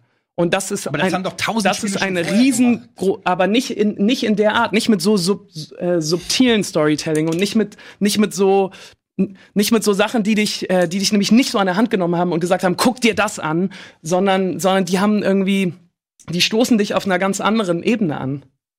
Ja, äh, also ich finde, From Software macht tolle Spiele. Ich sehe aber ähm, das Erbe FromSofts äh, ist vernachlässigbar. Äh, das sind einzelne gute Spiele. Sie haben kein Genre geprägt. Sie haben nicht die Spielelandschaft verändert. Sie haben nicht mal die richtig bahnbrechenden Verkaufszahlen, weil es immer noch ein Spiel ist, was nicht mal mehr für die breite Masse ist, sondern eher für Leute eben, die sich auch rantrauen und alle sagen, das ist ein ja gutes Spiel. Aber es gibt jetzt niemand, der sich auf Dark Souls oder so beruft. Oder vielleicht gibt's welche, aber es gibt nicht es gibt nicht dieses umf- umfassende Erbe, wo man sagt, okay, das hat Dark Souls irgendwie zementiert. Bei Nintendo ist es komplett anders. Äh, Das Entwicklerstudio Nintendo hat ja nicht nur Spiele entwickelt, sondern es hat auch Konsolen entwickelt, es hat Abspielplattformen entwickelt, es hat damit ermöglicht, dass zahlreiche andere Entwickler auf der Technologie von Nintendo, die sie entwickelt haben, äh, andere kreative Spieleperlen, die das Spielezeitalter geprägt haben, dort abspielen. Aber das haben in die ganz viele ge- gemacht. Ähm, nein, ja, aber Nintendo war von Anfang der an. einzige Lass, darf ich auch zu Ende reden irgendwie? Nein, Nintendo war nicht der einzige äh, Konsolenhersteller, aber ist mit der bedeutendste äh, Konsolenhersteller und mit der bedeutendste Spielehersteller. Das sind zwei Sachen. Quake, was du gesagt hast, ich will das gar nicht ab. Quake, äh, It hat eine große Bedeutung, aber die 3D-Technologie wäre so oder so erfunden worden. Sie waren die ersten, die das gemacht haben, aber weil es der logische Entwicklungsschritt war, weil nach Schritt eins kommt Schritt zwei. Aber wer hat denn überhaupt dafür gesorgt, dass da in der Spieleindustrie überhaupt so viel Kapital vorhanden ist, dass sich da so viele Leute finden, die an neuen Dingen arbeiten, weil die Basis erstmal geschaffen werden musste, Gamern was zu bieten. Und das sind, das ist einfach Nintendo. Die haben, das muss ich auf der Zunge sagen gehen lassen. Ende der 70er Jahre, oder noch sogar Mitte der 70er haben die angefangen, die ersten Sachen zu machen. Sie haben Handheld rausgebracht als erstes. Und schon Kartenspiele in den, im 19. Jahrhundert haben sie schon gemacht. Ja, ja, das stimmt. Aber das ist wir reden jetzt ja schon von Videospielen. Brauchst ja nicht jetzt polemisieren, sondern ich habe ja da einen Punkt. Und Ni- Nintendo, äh, die Basis, die Nintendo aufgestellt hat, äh, ganz ehrlich, die ist so umfassend und so breit. Die halbe Videospielbranche steht auf den Füßen, die Nintendo in die Erde gesetzt hat. Also ich finde erstmal das, also erstmal polemisiere ich nicht, wenn ich dir noch einen äh, Fact darstelle, musst du dich nicht angegriffen fühlen, dass ich dein Wissen hinterfrage. Ja, das klang jetzt schnippisch, Ja, okay. Ähm, aber äh, zu, zu behau also ganz ehrlich, zu, zu sagen, wenn er es nicht erfunden hätte, hätte es jemand anders erfunden, das ist ja das Schle äh, wirklich, also das ist kein Argument. Du kannst auch nicht Steve Jobs äh, wegreden, weil irgendeiner hätte schon irgendwann das äh, iPhone. Es war nun mal It-Software und dann kann man ihnen den Credit auch nicht einfach äh, diskreditieren. Äh, Pionierarbeit, du kannst genauso gut sagen, es hätte auch jemand anders irgendeinen Jump'n'Run erfunden oder weiß ich nicht was. Der Credit ist da, Nintendo hat Meilensteine der Videospiele-Geschichte geschaffen und äh, genauso äh, kannst du nicht kannst du das nicht einfach trennen und sagen, das hätte schon irgendjemand anders gemacht. Also das ist für mich überhaupt Naja, kein aber wir reden Argument. über eine Engine. Wir redest reden- über ich rede eine nicht nur über nein, Engine. Wo nein, nein, nein, ich habe nicht nur über die Engine. Jetzt du eindimensional. auch ausreden. Ja, du du redest mich jetzt auch. Du hast auch die ganze Zeit geredet. Also ich rede nicht nur über eine Engine, ich habe noch ein paar andere Sachen gesagt. Ich habe die Engine erwähnt. Ich habe auch zum Beispiel sowas wie Server und Client erwähnt. Ähm, ich habe erzählt, die, das Lizenzierungsverfahren, was ein sehr wichtiger Faktor ist. Und hier geht es nicht darum, wer hat die kreativsten Spiele gemacht, wer hat die geilsten Franchises gemacht. Genau. Darum geht es nicht. Es geht darum, wer hat dem Medium-Spiel am meisten genutzt. Und da ist eben Technologie, die dahinter steckt, unfassbar wichtig, weil davon eben auch andere Spiele profitieren. Du nennst zwar eine erfolgreiche eine Konsole, ja, aber er nennt eine erfolgreiche Konsole, aber Konsolen wurden vorher erfunden. Erst kam die Blackbox, dann kam Intellivision, dann kam ColecoVision, es gab das Sega Master, es gibt, es gibt jetzt die PlayStation, es gibt tausende Konsolen, aber ähm, das, das ist ja nicht da- das alleinige Werk von Nintendo gewesen. Nee, aber Aber es ist das alleinige also Werk von, Nintendo. von id Software gewesen. ja, also ich, ganz ehrlich, ich will It Software gar nicht kleinreden, aber It Software hat eine Engine entwickelt, die viele andere Spiele genutzt haben und das gebe ich denen. Aber genauso wie du kannst nicht sagen, jemand hat UHD erfunden, nachdem es bereits HD gab. Die Welt dreht sich weiter und gewisse Technologien werden ermöglicht. Und wenn man sich einfach anguckt, was das Erbe Nintendos ist, auf der Softwareseite und auf der Hardware-Seite, das ist da steht nicht mal jemand im Schatten dessen. Da traut sich nicht mal jemand ran an dieses Denkmal. Nintendo ist der relevanteste Spielehersteller aller Zeiten, softwareseitig und hardwareseitig ähm, kommt da auch nicht viel ran. Und ich gebe es It Software, aber das verblasst in meinen Augen. Ähm, ja, Nils, aber ich würde vielleicht äh, von dir nochmal erwarten, dass du doch ein bisschen mehr auf das eingehst, was Etienne gesagt Ja, hat. das ist nämlich, so dass, viel. dass, dass es, äh, ja, das Problem ist aber, was er dir eher vor, vorwirft, ist eher fehlende Innovation. Zumindest habe ich so Naja, verstanden. Also da, fehlende Innovation ist Quatsch. Man hat, äh, was ist ich, wo soll ich anfangen? Es geht los mit dem ersten Arcade-Automaten, Do mit Do- Donkey Kong. Das ist, das wird bis heute versuchen Leute da Weltrekorde. 40 Jahre später buhlen sich Leute um den Weltrekord in diesem Spiel. Was das sicher, für, ein- für, ein- für erste Maßstab gesetzt hast. war. Dann äh, der erste Handheld von von von naja, okay, es war nicht der erste Arcade-Automat, aber es war ein Welterfolg. Dann lass uns äh, der Handheld von Nintendo, der der der viel etablierter in 1977 rausgekommen ist. Dann lass uns ähm, äh, Lass uns über die ähm, äh, Donkey Kong Country zum Beispiel reden, was einen 3D-Chip hatte irgendwie. Wie, wie geil sah das denn aus? Lass uns über, über den Game Boy reden. Was jeder Junge hatte einen Game Boy. Lass uns über Tetris reden, was natürlich nicht, äh, also was dem, was dem Game Boy beilag. Ein Spiel, was bis heute im Prinzip fast neben Schach existiert. Ja, das sind einfach Größen, das sind Dimensionen, die einzig und allein durch Nintendo möglich gemacht worden sind. Tetris Wir wurde durch Nintendo nur möglich über gemacht. Spiele. Ja, weil es dem Game Boy beilag. Leute, ne? Also von der technischen Seite und von der qualitativen ja Seite.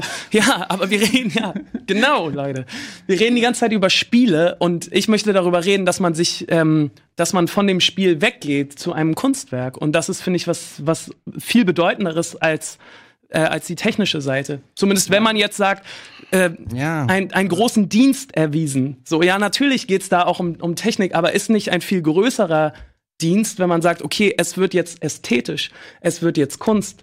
Ähm, wir, wir schaffen jetzt einen anderen Wert, der, der viel, viel wertvoller ist, als ob es ne, noch eine geilere Grafik Oh Mann, oder, oder noch ey, einen geileren. ohne Scheiß. Es tut mir so weh. Was soll ich sagen? Es ist das geilste Spiel der Welt. Da brauchen wir doch nicht drüber reden. Aber es ist einfach für das Medium Videospiele, finde ich, wenn du, du kannst, da bin ich noch näher, da muss ich, ganz ehrlich, nichts gegen dich. Eddie, fass dich kurz, bitte. Ja, okay. Ich gebe lieber den Punkt an Nintendo als an Dark Souls. Und Dark Souls ist mein Lieblingsspiel, ähm, weil einfach Dark Souls, nie, du kannst Dark Souls au ausklammern.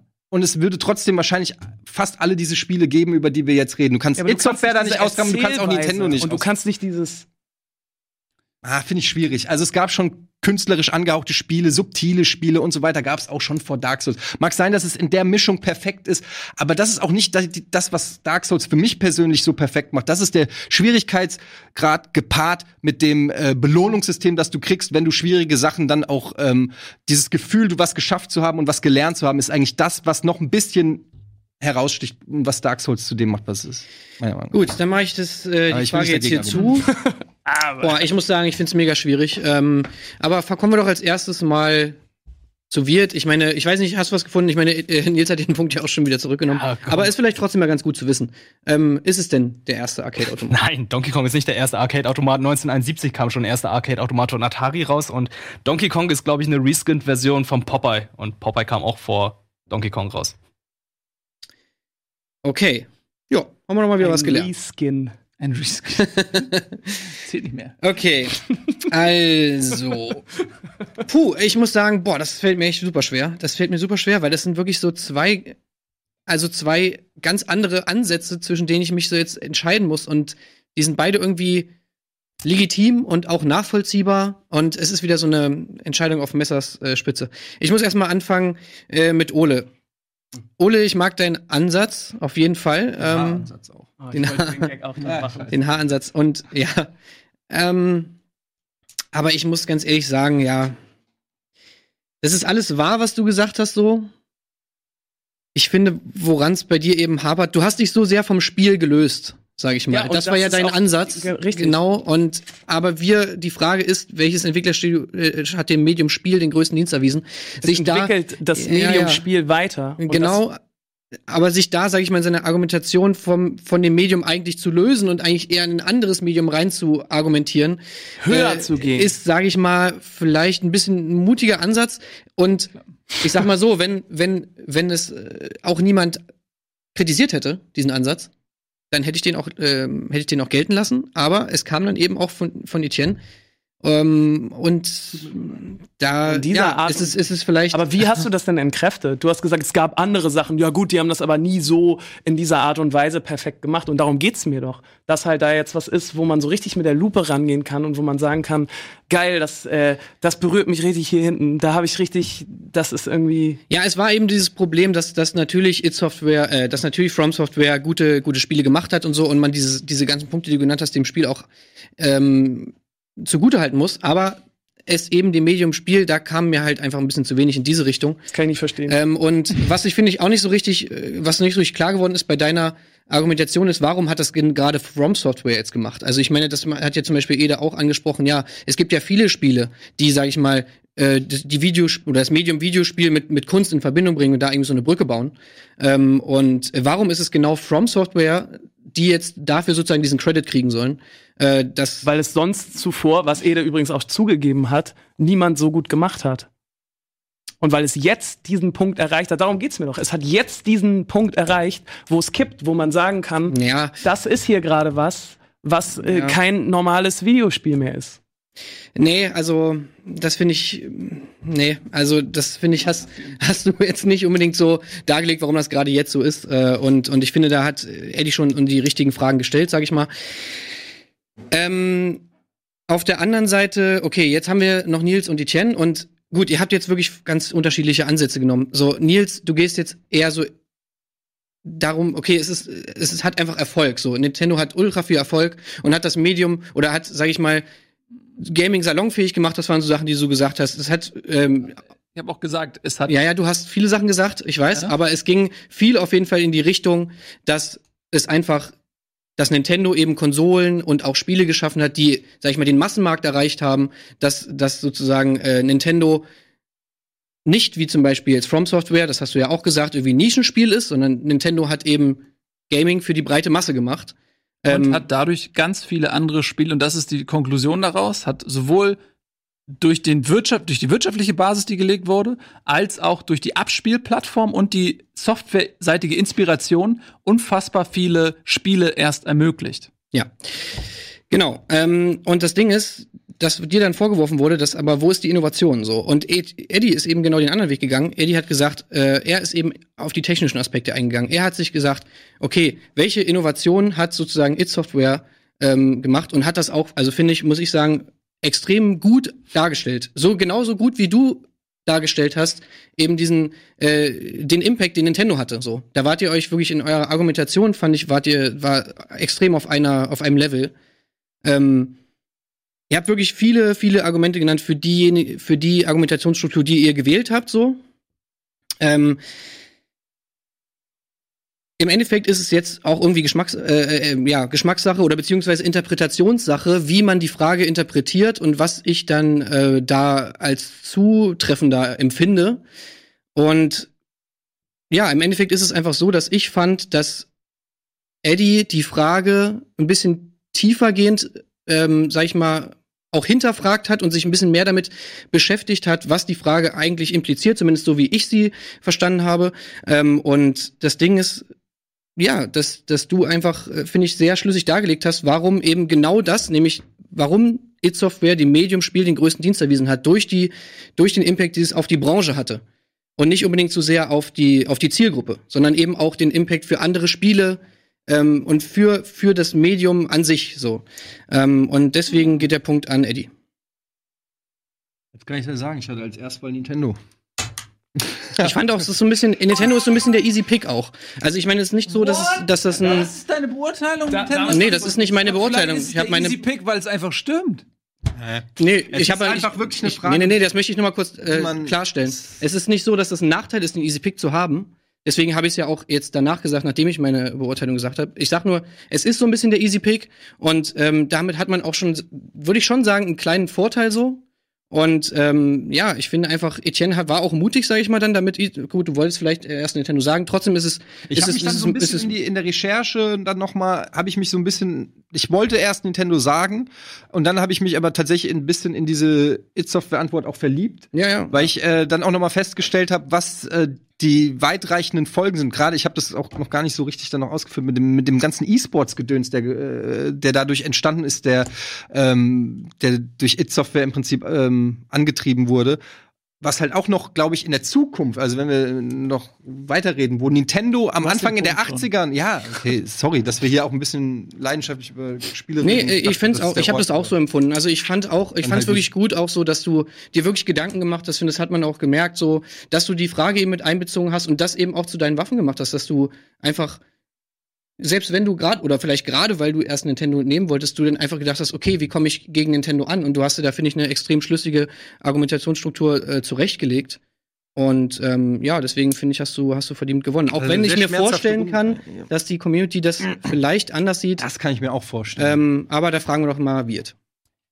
Ja, äh, die Community sieht es definitiv anders, denn 72% würden auch für den Easy Pick äh, wählen. Nintendo 15%, It Software und 13% dann From Software. Also bei It Software muss ich sagen, da hat Ede echt gut argumentiert gekämpft. Das war so ein David gegen Goliath-Kampf, weil, ey, ich hätte jetzt auch einfach gesagt, Nintendo Easy Pick. From Software schwierig, sehr, sehr schwierig gewagt. Er hat was versucht, aber ähm, ja, wurde, glaube ich, nichts. Aber mich wundert's halt, dass niemand Valve genommen hat, weil Valve hat auch verdammt viel gemacht. Steam, Counter-Strike, Half-Life, die Havoc Engine. Also schade, dass nicht, das nicht gewählt wurde, aber das ist jetzt nur meine persönliche Meinung. Ja. Ja, Half-Life basiert so ist auf es. der Quake Aber Engine. ich sage euch, was das Schöne an der ganzen Sache ist. Äh, es ist noch alles drin. Eddie, du bist sicher im Finale, das kann man an dieser Stelle schon mal sagen. Scheiße. Das heißt, ich muss noch weiter diskutieren? Genau. Geil. Ähm, äh, für euch beide ist noch alles drin. Und zwar äh, kommen wir jetzt ja zur vierten Runde. Null steht. Ne? Äh, und da gibt es zwei Punkte. Das heißt, wer da gewinnt, zieht auch ins Finale ein. Ähm, also der Punktestand ist an dieser Stelle ist, gar nicht so entscheidend. Wenn äh, du gewinnst, dann Ja. ziehen Nils und du ins Finale ein. Weil Nils ja schon einen Punkt hat im Gegensatz zu Ole. Schon ein Punkt. Äh, aber bevor wir zum Pitch kommen, äh, kommen wir noch was wenn du mich noch gewinnst, zu einer anderen schönen Sache. Und das ist die Werbung. Gamefights.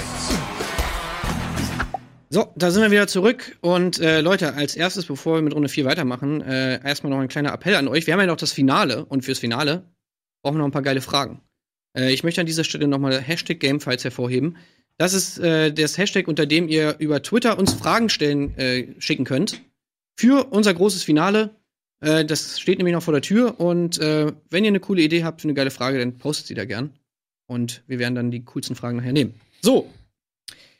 Und jetzt kommen wir zur Runde 4. Und bevor der Bumper kommt, erkläre ich nochmal schnell, wie das abläuft. Und zwar haben wir jetzt eine Frage und ähm, darauf antwortet ihr nicht mit einer normalen Antwort, so wie ich es gerade gemacht habe, sondern ihr müsst etwas pitchen. Und zwar eine neue Konsole. So, und weil das ein bisschen schwieriger ist, äh, geben wir euch dafür zwei Minuten Zeit. Danach habt ihr genauso wie in anderen Runden sechs Minuten Zeit zum Diskutieren darüber, über eure Pitches. Aber um den Pitch vorzustellen, ähm, habt ihr zwei Minuten Zeit. Und damit kommen wir zur Runde 4. So. Und dann würde ich sagen, äh, fangen wir wieder von vorne an. Jeder war mal zuerst dran. Jetzt ist Eddie wieder an der Reihe. Und ich habe es gerade schon angesprochen. äh, Es geht um eine neue Konsole und die präzise Fragestellung lautet: Pitche eine neue Konsole, um die Vorherrschaft auf dem Konsolenmarkt zu sichern. Eddie. Ja, das ist ein, eine schwierige Frage, ähm, aber ich habe mir überlegt, was ist, was, was ist, könnte wirklich die Zukunft sein des Gamings? Und ich bin auf den Game Chair 3000 gekommen, der in Deutschland unter Duddle Boy rauskommt. Übrigens, ähm, es ist, wie man, der, wie der Name schon sagt, eine Konsole, die in den Stuhl mit eingearbeitet ist. Es ist ein bisschen so äh, wie bei Ready Player One ähm, wo du äh, quasi dich kaum noch bewegen musst. Du liegst in deinem Chair drinnen, du hast eine vermutlich eine, eine Brille auf, eine Virtual, Real, Virtual Reality oder eine was auch immer dann eben die äh, up-to-date Technologie sein wird, also Hologramm oder Augmented Reality. Auf jeden Fall ist, glaube ich, die Zukunft, dass du dich möglichst wenig bewegst, weil weil du halt komplett in das Spiel reingehst ähm, und nicht mehr auf einem flachen Bildschirm zocken wirst, wie wir es jetzt kennen, eine klassische Konsole, die an den Fernseher angeschlossen wird oder auch ein Handheld. Ähm, deshalb glaube ich, die Zukunft wird sein eine Immersion von sozusagen Möbelstück und äh, Konsole, eine Sache, die zukunftsträchtig ist, die äh, in Altersheimen in Zukunft installiert werden könnte. Ähm, heutzutage hat man Angst, ins Altersheim zu gehen, weil man denkt, oh Scheiße, da ist Bingo-Abend. Aber die in der Zukunft, wir sind die erste Generation, die ins Altersheim geht und sagt, boah, geil, Alter, da gehe ich hin, da ist nämlich der fucking Game Chair 3000. Ich will ins Altersheim, weil das so geil ist. Ähm, ja, eine Immersion zwischen der Art und Weise, wie du spielst und was du spielst und ähm, Natürlich ist das Ganze dann eine Form von Virtual Reality, nur halt noch viel, viel besser. Ich brauche keine weiteren 30 Sekunden. Sometimes I wish I were in Okay, danke. Zeit ist um. Ich dachte, ihr macht mit, gut. I rest my case. Gut. Dann würde ich sagen, äh, können wir den Timer ja beenden äh, und kommen zu Nils. Ja, ich habe eine äh, neue Konsole, das ist der Flatman. Und äh, der Flatman kommt ausgerüstet mit dem Flatboy. Das ist eine ähm, Kombination aus einer Konsole und natürlich, klar, von Nintendo geklaut, von der Switch gibt's äh, die tragba das tragbare Pendant, das ist der Flatboy. Äh, warum Flat? Flat, äh, nicht, weil sie so flach ist, weil sie ist sehr flach, weil sie braucht wahrscheinlich nicht mal ein Laufwerk. Ähm, aber sie hat ähm, vor allem eine Flat Rate. Und was mir am meisten auf die Eier geht bei den Spielen heutzutage ist, dass es unglaublich viele Reihen gibt, die jedes Jahr rauskommen. Äh, äh, vorweg zum Beispiel die FIFA-Reihe, jedes Jahr ein neuer Titel. Es muss jedes Jahr ein neuer Titel kommen. Die Kuh muss gemolken werden. Wieder 70 Euro raus und die Spiele sind alle nicht fertig. Die sind alle scheiße. Sie müssen alle hochgepatcht werden. Und das ist aber beim, beim äh, Flatman anders. Da werden nämlich äh, Spiele wie bei Spotify auch. Ähm, da wird monatlich gezahlt und dann kann man alles spielen, was man will. Und das Geld wird dann fair verteilt auf die Entwickler. Und es gibt natürlich auch äh, so eine Favorite-Liste, also wenn es Spiele gibt, die man, die zum Beispiel sehr kurz sind, ja, die man sehr kurz spielt und dann äh, nicht mehr. Und dann gibt es andere Titel wie FIFA, die kann man immer spielen. Das ist natürlich ungerecht, deswegen gibt es natürlich auch eine Fav-Liste, äh, wo man auch Spiele raufsetzen kann, wo man sagt, okay, für diese Spiele möchte ich, dass das Geld äh, quasi ähm, auf die verteilt wird, auch wenn ich das vielleicht gar nicht mehr so viel spiele. Ansonsten äh, kann man sich da ähm, ja, zum Beispiel auch zehn Spiele raussuchen, äh, auf die man vielleicht die Berechtigung hat, äh, die möchte ich jetzt dauerhaft spielen und äh, auf diese Spiele wird das verteilt. Es ist eine Konsole, die ist technisch äh, fantastisch, die hat SSD-Laufwerke, schnelle Zugriffszeiten ähm, und ähm, äh, Top-Notch-Grafik, aber man kann eben auch, und das ist ein Aspekt, der bei der Switch mega geil ist, mit dem Flat Boy einfach auch im Bett weiterspielen, zum Beispiel Diablo. äh, da kann man sich äh, auch unterwegs mit dem Flatboy äh, quasi die Spiele runter, äh, kann die zocken, man kann sich erstmal alles runterladen, kann es austesten und spielen. Und wenn es einem nicht gefällt, dann spielt man das nicht mehr und dann kriegt das Spiel auch keine Kohle. Und so wird diesen ganzen Vorab-Versionen endlich mal ein Riegel vorgeschoben. Das geht mir nämlich massiv auf die Eier, dass man ständig Kohle bezahlen muss für irgendwelche Alpha-Versionen, die alle nicht funktionieren. Und das gibt's nicht mit dem Flatboy und mit dem Flatman auch nicht. Okay. Die Pause war auch wichtig. Ja, am Ende, es war wichtig. Drop dramaturgisch. Alles klar. Gut, Ole. Das ist deine Chance. Das ist jetzt wichtig für mich. Ja. ne? Schauen wir mal kurz Jetzt. Schein, ja, ja, mach dich nochmal warm, Beide genau. Schein? Okay. Alles, Alles klar, los, hau raus. Also ich habe mir gedacht, muss es jetzt immer höher, weiter, schneller gehen? Brauchen wir immer geilere Grafik, mehr Rechenleistung, verzweigtere Online-Feature? Ich glaube das nicht. Ich glaube, da gibt's so einen großen Trend gerade, ähm, und zwar einen Retro-Trend mit ganz viel Wachstumspotenzial. Und den gibt's nicht nur im Fashion-Markt, den gibt's mittlerweile auch schon im Technologiebereich. Wir haben irgendwie äh, Plattenspieler, wir haben Kaffeesiebträgermaschinen, wir haben Polaroid-Kameras, das lieben die Leute alles. Und was sagt uns das? Die Leute wollen Entschleunigung und stilvolle Produkte. Und genau da setze ich mit meiner E-Roots zurück zu den Wurzeln an. Und meine E-Roots. Und meine E-Roots zeichnet sich durch zwei Sachen vor allem aus. Einmal die Optik. Die Konsole wird sich vor allem optisch von den jetzigen absetzen. Sie wird den Vintage-Look aufnehmen. Sie wird so stilvoll sein, dass man sie sich gerne ins Wohnzimmer stellt. Und äh, das ist jetzt ein sehr mutiger Schritt. Aber sie, sie wird fest verbaut sein in einem, was so aussieht wie ein Röhrenfernseher, der so mit, äh, mit Holzoptik aussieht. Ähm, und das hat zwei Gründe. Einmal, weil es auch wieder schick ist, wie so ein Plattenspieler wird es wieder schick sein, sich einen Röhrenfernseher hinzustellen. Und zweitens, weil viele Leute einfach keinen Fernseher mehr haben. Zum Zweiten wird die E-Roots nur geschmackvoll kuratierte Spiele haben. Das heißt, es gibt Experten, die den äh, E-Roots-Stempel geben. Und ähm, diese Spiele, die auf der E-Roots veröffentlicht werden, sind also alle geil. Die sind, das sind keine unfertigen Spiele. Da gibt's keine Mikrotransaktionen, da gibt's keine DLCs, keine schlechte Portierung. Ist einfach nur geil. Und wieso gibt's das jetzt noch nicht? Ja, weil das teuer ist. Aber ich glaube, dass das machbar ist, sowas zu machen, weil jetzt ist genau der richtige Zeitpunkt dafür, weil die Leute, die damals angefangen haben mit dem NES, mit dem SNES, sind jetzt irgendwie Mitte, Ende 30, 40 und haben jetzt alle wieder ein bisschen Geld, aber wenig Zeit und haben keinen Bock mehr auf diesen Scheiß und wollen sich einfach stilvoll und schön zu Hause ins Wohnzimmer setzen und sich selber entschleunigen und einfach ein gutes Spiel genießen. Und das ist die E-Roots. Okay, cool. Ähm, Finde ich auf jeden Fall schon mal interessant, so, eure drei verschiedenen Ansätze. Ähm, ich würde jetzt eine Frage mal vielleicht mit reingeben in die Diskussionsrunde. Und zwar würde ich dann nochmal die Frage ein bisschen nach vorne stellen. Und zwar, der hintere Teil der Frage lautet ja, ihr sollt die Vorherrschaft mit eurer Konsole auf dem Konsolenmarkt sichern. Vielleicht versucht ihr diesen Punkt noch mal, der hat mir jetzt bei allen drei noch so ein bisschen gefehlt, vielleicht versucht ihr den noch mal ein bisschen in eure Diskussion mit einzubauen. Darf ich gleich damit anfangen, weil ich Natürlich. quasi damit abgeschlossen habe? Mhm. Ich habe gesagt, dass meine E-Roots teuer werden wird. Ja. Das heißt, die wird teurer sein als eure beiden. ist ja kein- das schreibe ich hier mal als Nee, negativ. das ist für mich nicht negativ, weil ich deswegen auch nicht so viele davon absetzen muss wie ihr und man trotzdem irgendwie Aber es ist auf nicht jeden Fall Geld damit Gegenteil verdienen von kann. Vorherrschaft? Nein, nein. Also ist das du hast so- auch eine Vorherrschaft, wenn es ist du nicht so, als wenn Hitler gesagt hätte, Nein. wir, geben mal das Saarland ab und wir geben Nein. mal irgendwie Leute, nein. Bayern ab und Solange mein Umsatz höher ist als euer Umsatz oder mein Gewinn Also die, höher die ist. Hitler-Vergleich habe ich jetzt nicht ganz. Kannst du nochmal Naja, ich meine, das ist halt, du kannst es ja, wie kriegst du eine Vorherrschaft und er fängt an mit, indem ich weniger habe. Das ist doch das Gegenteil von Vorherrschaft. Naja, Wieso sagst du da gerade das Saarland? Das ist Ja, weil er jetzt gesagt hätte, hier, du kriegst das Land und du kriegst das Land. So, das, das war der das ist das Gag. kleinste Weil ich glaube einfach, dass sich Qualität am Ende immer durchsetzen wird. Und das ist mein Argument. Dass wir wieder jetzt, zurück ich war eben noch auf Qualität deiner Seite, gehen. ganz ehrlich, weil du mich mit diesem Retro-Speech hast du mich, äh, hast du mich fast gehabt. Aber das, was Nils gesagt hat, hat mir ein bisschen die Augen geöffnet gerade. Weil Aber ich Leute, ganz es geht um aber, Qualität. Aber, aber die, es, nee, es geht um die Vorherrschaft. Wir reden hier darüber. Und die setzt sich durch. Was ist in den Kinder- und Jugend- und Erwachsenenzimmern von mir aus in der Zukunft? Wa- Was steht überall? in den Erwachsenen. Ich rede, ich, ich klammer, ist okay. Nicht, ist was okay ist am. Umsatz Ja, ich klammer. Also- ich klammer meinetwegen die, ähm, die, die Kinderzimmer aus. Darf ich da direkt antworten irgendwie bei dir? Also, ich, auf die, auf, also erstmal, äh, sagst du selbst, äh, auf die Frage Vorherrschaft, sagst du selbst, es gibt eine sehr begrenzte Stückzahl und es ist sehr teuer. Das ist ein exklusives. Das ist so irgendwie, als wenn ähm, äh, irgendwie Mercedes oder irgendwie so eine E- Rolls Royce würde sagen, sie kriegt den Vorherrschaft oder Ferrari Vorherrschaft auf den Automarkt, wenn sie doch ihre Zielgruppe schon zu Beginn so massiv einschränken, wie es bei dir Aber der ist Fall ist. so massiv? kurz- Vielleicht habe ich da gerade falsch geantwortet. So, das, also das, das schließt für mich Vorherrschaft völlig aus. Dann sagst du sowas wie, ähm, keiner hat heutzutage mehr einen Fernseher. Das habe ich nicht gesagt. Äh, viele haben keinen ja, Fernseher. okay, du hast Fre- so Freundeskreis Fernseher viele das keinen Ding Fernseher. Ist, alle Leute, die zocken, alle, die Zocker sind, haben natürlich einen Fernseher und zwar einen richtig geilen.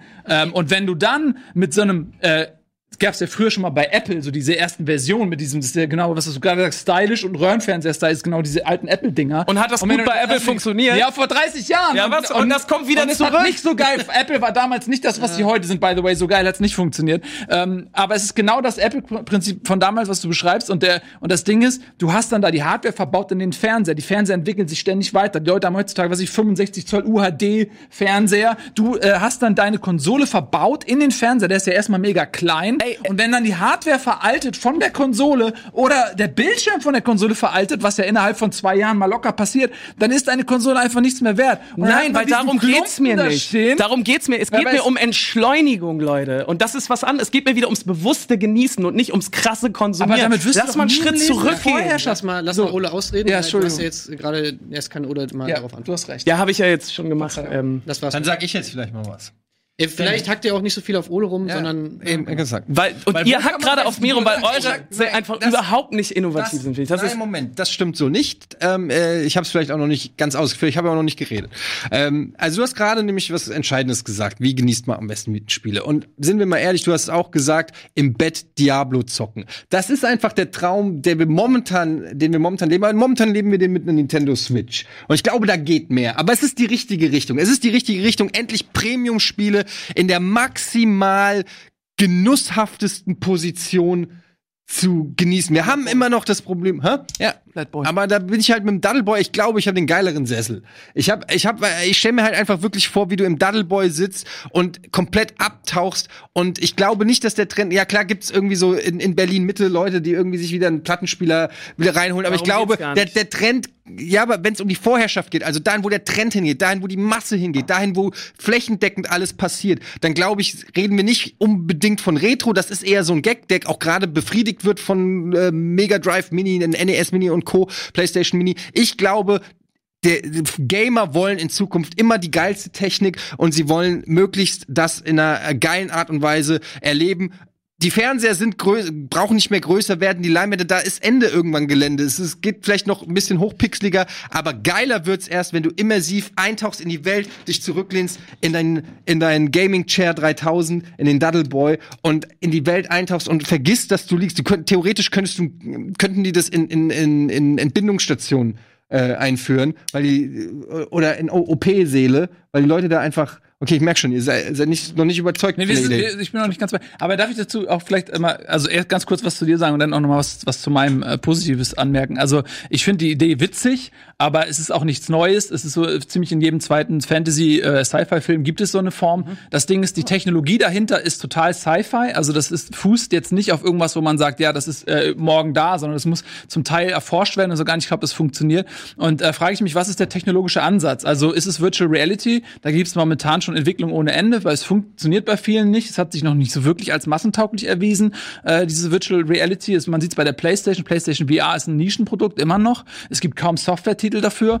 Und dann ist es bei dir verbunden mit einem Stuhl. Das heißt, die Hardware ist fest verbaut in dem, äh, in dem Sessel. Ähm, wenn die Hardware veraltet oder so weiter, ist im Prinzip der Sessel auch irgendwie äh, schrottreif. Äh, dann musst du dir diesen Sessel kaufen. Viele Leute wollen vielleicht diesen Sessel gar nicht haben. Der nimmt viel Platz weg. Der steht da rum zusätzlich zu den anderen Möbelstücken. Das ist ja auch kein Sessel, den du so zum Essen benutzt oder wenn du irgendwie einen Film guckst, sondern der ist ja spezialisiert für die Konsole. Und da fragt, ich frage mich wirklich, wie das aussieht, weil wenn du auf einem Fernseher, Riesending. wenn du auf einem Fernseher zockst, brauchst du diesen Sessel nicht. Jeder hat ein bequemes Möbelstück zu Hause.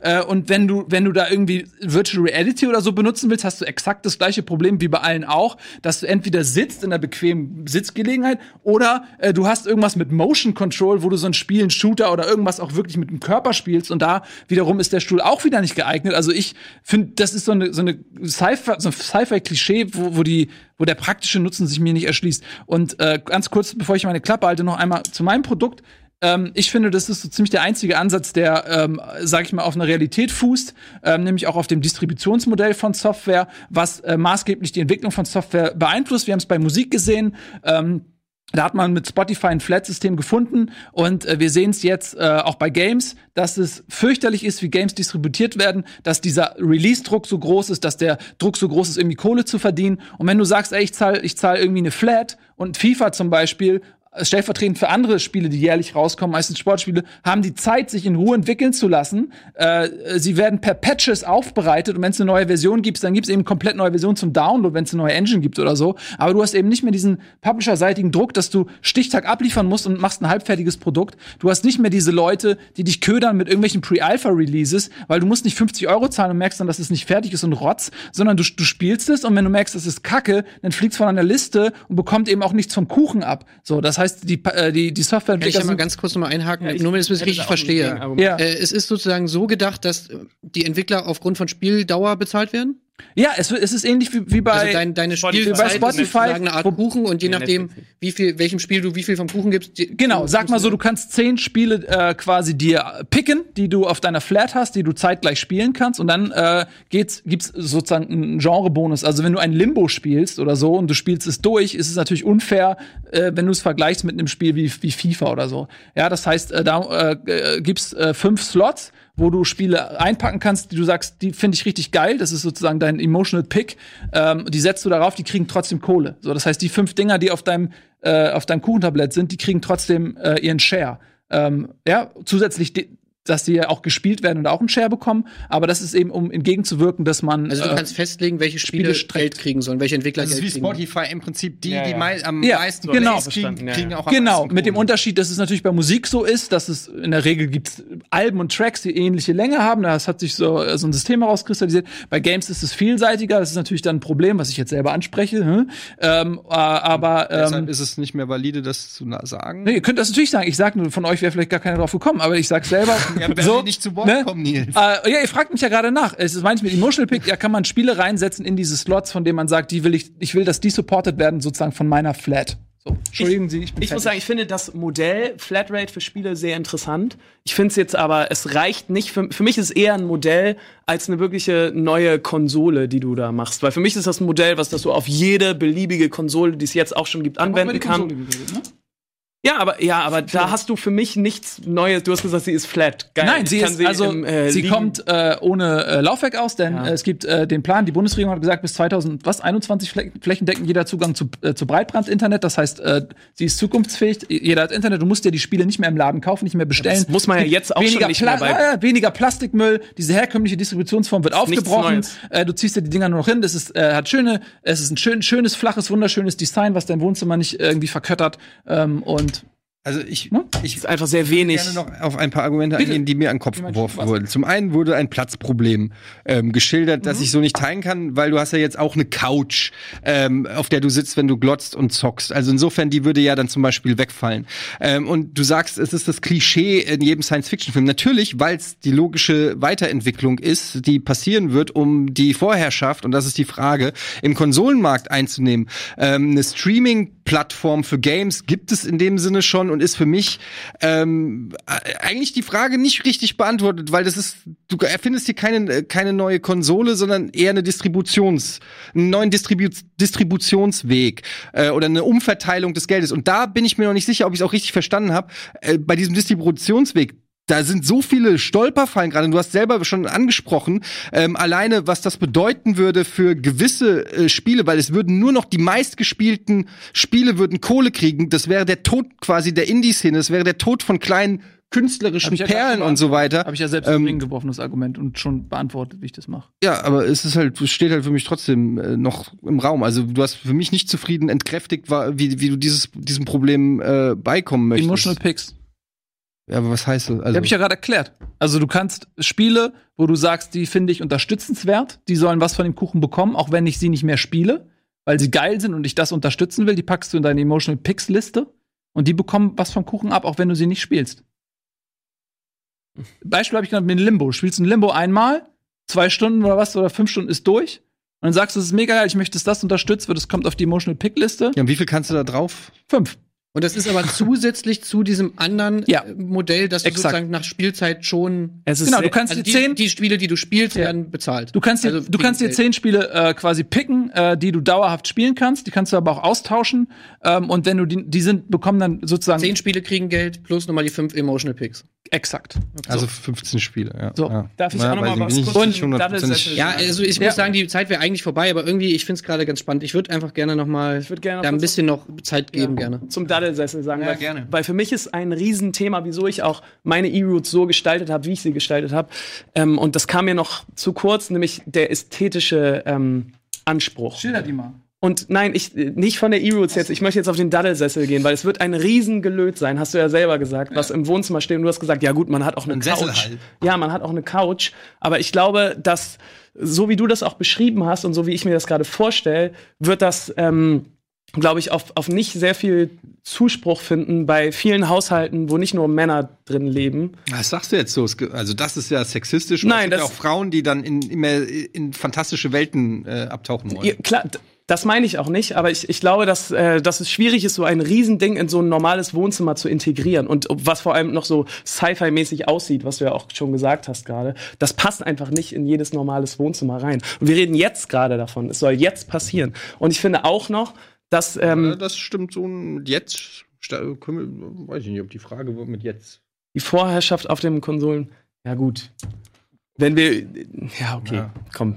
Also so ein bisschen. tatsächlich nicht. Okay, also so ein bisschen, nicht. bisschen Okay, Fantasie ja, für die okay. Zukunft. Äh, Technologie muss da ja reinspielen. Also Und sonst, Nanosonden, die mein Gehirn. Ja, also finde ich auch, Äh, ja, weil, gut, weil aber wenn mein, es eine mein zweites Idee Argument ist, das ist ja bei dir auch Future Tech. Mein, mein zweites Argument wäre, dass im Moment diese ganzen VR-Systeme und was es da nicht alles schon für im- immersive Sachen gibt, sind halt sehr anstrengend und es gibt kaum Leute, die das wirklich viel. Ja, aber glaubst du nicht, in Zukunft ist das können? der Weg, wie alle zocken? Glaubt ihr wirklich, dass wir noch in 10 oder in 15 davon reden, äh, dass wir auf normalen Fernsehern zocken? Glaubt ihr nicht daran, dass diese wird, dass das, was jetzt VR ist, jetzt glaube, noch nicht man, an dem Punkt sich- angekommen? Aber es geht ja darum, was wird in Zukunft Ich glaube, dass wenn man sich Vorherrschaft so krass in ein, in ein, in eine, in ein Universum reindenkt und reinfühlt, ist das anstrengender, als wenn ich meinen Kopf ausmache und entspannt vor meiner E-Roots sitze. Also du kannst ja auch nicht mal mit mehreren Leuten spielen. Irgendwie dieser gesellschaftliche Aspekt wird da gar nicht bedient. Ich meine, ich habe diesbezüglich eigentlich auch schon alles gesagt. Ich will mich da jetzt auch nicht wiederholen.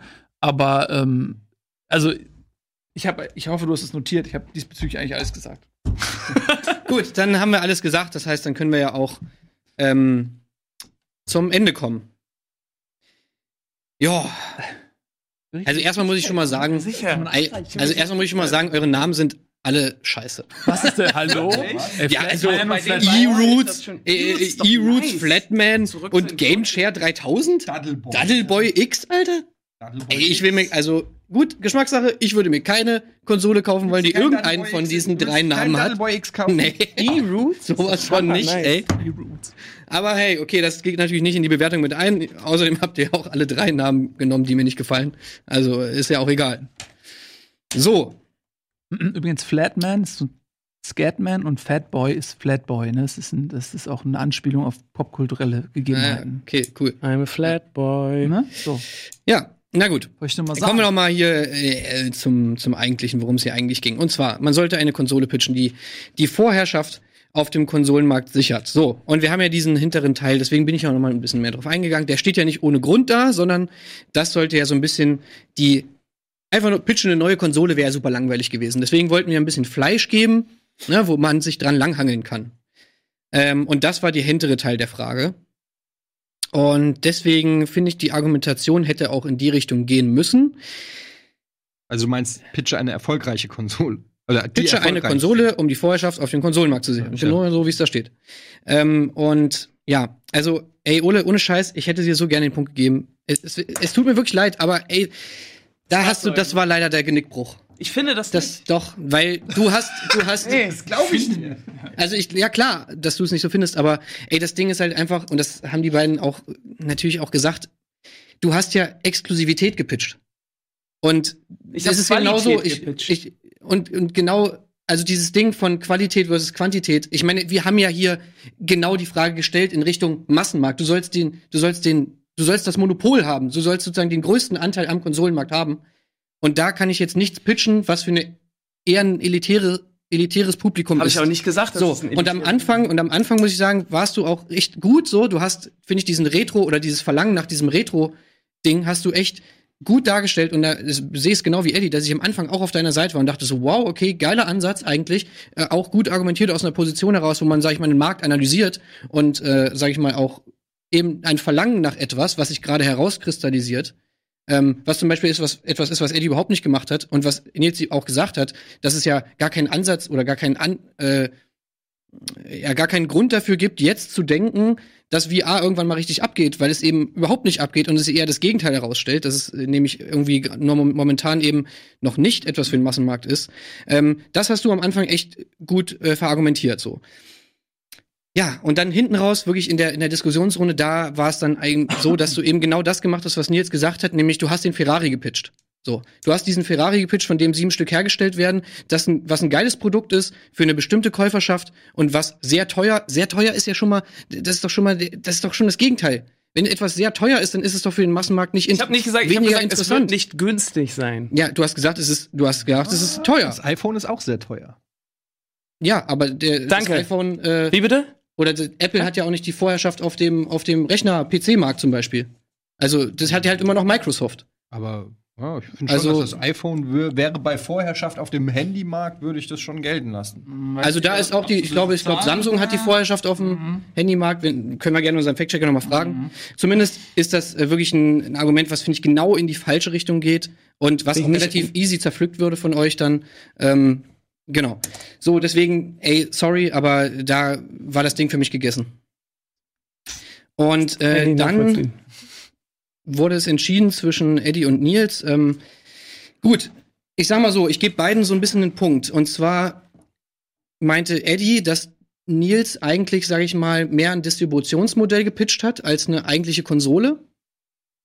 Und dem war ja auch so. Also deine ganze Argumentationsstruktur hat sich ja eigentlich mehr oder weniger darauf bezogen, wie Spiele auf dieser Konsole angeboten werden, wa- was jetzt nicht unbedingt, sage ich mal, vom Ding her exklusiv für diese äh, Konsole spricht, sondern eigentlich eher für eine Art und Weise, das könnte ja auch irgendein Anbieter sein, der gar keine Konsole rausbringt, sondern es könnte eben sowas sein wie Spotify, die keinen Musikplayer herstellen, wo du das nur machen kannst, sondern die einfach etwas anbieten, wie man Spiele kaufen kann. Ja, aber ich will damit Ja, natürlich. komm, lass, sonst dauert es jetzt wieder so ewig lange. Und außerdem, ähm, ihr habt ja extra die sechs Minuten, deswegen lass, lass das einmal kurz zu Ende machen. Ähm, weil es geht ja auch in die andere Richtung. Und zwar, du hast, äh, finde ich, auch relativ gut in Eddies Richtung dargestellt, dass sein Produkt nicht unbedingt etwas für den Massenmarkt ist. Erstmal, weil du eben gesagt hast, okay, was lernen wir aus der aktuellen Situation? Wo, wie weit ist VR gerade und kommt es bei den Leuten an? Und auf der anderen Seite hast du eben auch dargestellt, dass, ja, das Ding ist ein riesiger Sessel, ähm, das steht irgendwo rum, äh, das, ja, ist eben was anderes als eine kleine handliche Konsole, die man mal eben kaufen kann. Ähm, Plus die das Technik ist in den Stuhl verbaut. Und So, die Technik- in kürzester Zeit. ja, genau, das hast du auch gesagt. Ähm, und was ich auch finde, muss ich ganz ehrlich sagen, das ist jetzt auch eher sekundär, sage ich mal, äh, bei, bei der Argumentation, aber es ist, und das hast Nils auch gesagt, deswegen gehe ich kurz drauf ein, es ist wirklich nicht die kreativste Idee. Also es ist wirklich so, ja, VR, okay, das Argument ist, gebe ich dir, dass das VR schon was ist, wo man sich gut vorstellen kann, dass das in der Zukunft irgendwann mal alles einnimmt und dass wir alle nur noch VR spielen. Deine Konsole, die du gepitcht hast und wie VR äh, da überhaupt auf oder wie, wie das da, wie das technisch verbaut ist oder wie, wie man VR spielt oder wie man in die Spielwelt integriert wird, ist, finde ich, extrem unkreativ. Also das ist wirklich was, was man tatsächlich in einfach in derbe vielen Filmen schon gesehen hat, dass du dich einfach in irgendeinen Stuhl setzt und zack, bist du drin. Und genau diese, diese Punkte, die Nils eben auch angesprochen hat, okay, wie, wie spiele ich denn Spiele, die irgendwie mit Bewegung zu tun haben, äh, diese ganzen Geschichten, auf die bist du ja gar nicht eingegangen und bist ähnlich wenig auf die eigentliche Konsole eingegangen wie Nils, der eigentlich zu seiner Konsole auch nicht viel mehr gesagt hat, außer dass sie relativ flach ist und so, dass sie einfach die geilste Technik hat und bla bla bla. SSD-Festplatten, sehr cool. Ja, SSD-Festplatten, dass sie kein. Laufwerk hat, dass sie sehr flach ist. Flatboy. So, da finde ich, seid, habt ihr beide eigentlich, seid ihr nicht wirklich auf eure Konsolen eigentlich eingegangen, sondern habt eher so ein Feature nach vorne gestellt. Das war bei dir eben das VR-Feature. Und bei dir war es halt eben dieses Distributionsmodell. Und ich finde bei dir, du hast es einfach den letzten, äh, den letzten Punkt dieser Fragestellung am besten aufgegriffen. Nämlich, was macht die Konsole anders, um sich die Vorherrschaft zu sichern? Und dass man eben auf deiner Konsole und das ist eben dann das exklusive Feature in dieser Welt, die du da erschaffen hast, anscheinend, ist das eben das exklusive Feature dieser Konsole, dass sie Spiele anders anbietet als die anderen Konsolen. ähm, und bist dabei auch Problemstellungen eingegangen, die in der aktuellen Welt mal gerade existieren. Ähm, hast dafür eine Lösung gefunden. Das finde ich war, war extrem schlüssig und deswegen würde ich sagen, hast du gewonnen, Nils. Dankeschön. Ähm, das ist lieb. So, ja, es tut mir, äh, tut mir wirklich leid, Ole. Die Null steht, ne? Das, die Null steht. Ich hatte wirklich ein gutes Gefühl. Und ich hä- hätte jetzt gerne noch länger mit euch über die äh, E-Roots diskutiert, weil ich glaube, Ich habe genug das ja, ist okay. was, wie viel Geld brauchst du denn, Frank? Also, wenn, wenn, wenn da draußen jemand zuguckt, ne? Ja. Weil, was ich nicht bei deinem Pitch nicht verstehe, ist, Ja. warum du dich selber aus dem Rennen geschickt hast, indem du es zu einem exklusiven, teuren Produkt gemacht hast. Das hab ich Weil nicht- genau ich- das, was gerade passiert, du hattest mich total überzeugt, aber gerade diese äh, hier PlayStation Mini und so, die kosten ja nichts. Kriegst neun für 99 Euro. Das ist der einzige Grund. Ich kaufe mir doch nicht eine Retro-Konsole, die 5000 Euro kostet. Es ging mir doch, aber es, ich habe ja nicht gesagt, dass es eine Retro-Konsole ist. Ja, aber so- sie hat ein Retro-Ästhetik. Naja. ja, aber- Okay, komm. Äh, ich, mir mir ging es genau wie Eddie so. Ähm, und ja, im Endeffekt muss man auch mal einen Punkt machen. Und äh, was ich gerne machen würde, ist einmal noch mal kurz zu Wirt geben. Und äh, vielleicht fand die Community ja äh, die E-Roots mega geil. Kann ja auch sein. Wie ist es denn da so? Ähm, gehen wir doch mal kurz auf eine andere Frage ein. Und zwar hattest du ja noch gefragt, ob Samsung oder Apple hier die Vorherrschaft hat. Und ähm, ich habe hier eine kleine Grafik gefunden von äh, Statisti Statista. Und hier steht halt einfach, dass Apple in der gesamten Zeit von 2011 bis 2017 nur ganz kurz Samsung entthront hat auf dem, Sam auf dem Smartphone-Markt. Und dann sieht man es ganz kurz, ja, so gegen Ende 2016, Ende 2017 wahrscheinlich immer kurz, wenn die neuen Modelle rauskommen. Ansonsten hat Samsung immer die Vorherrschaft gehabt. Aber wenn wir es jetzt noch anders vergleichen, Android oder iOS, ich glaube, das ist sogar noch so, dass Android mehr Leute benutzen als iOS.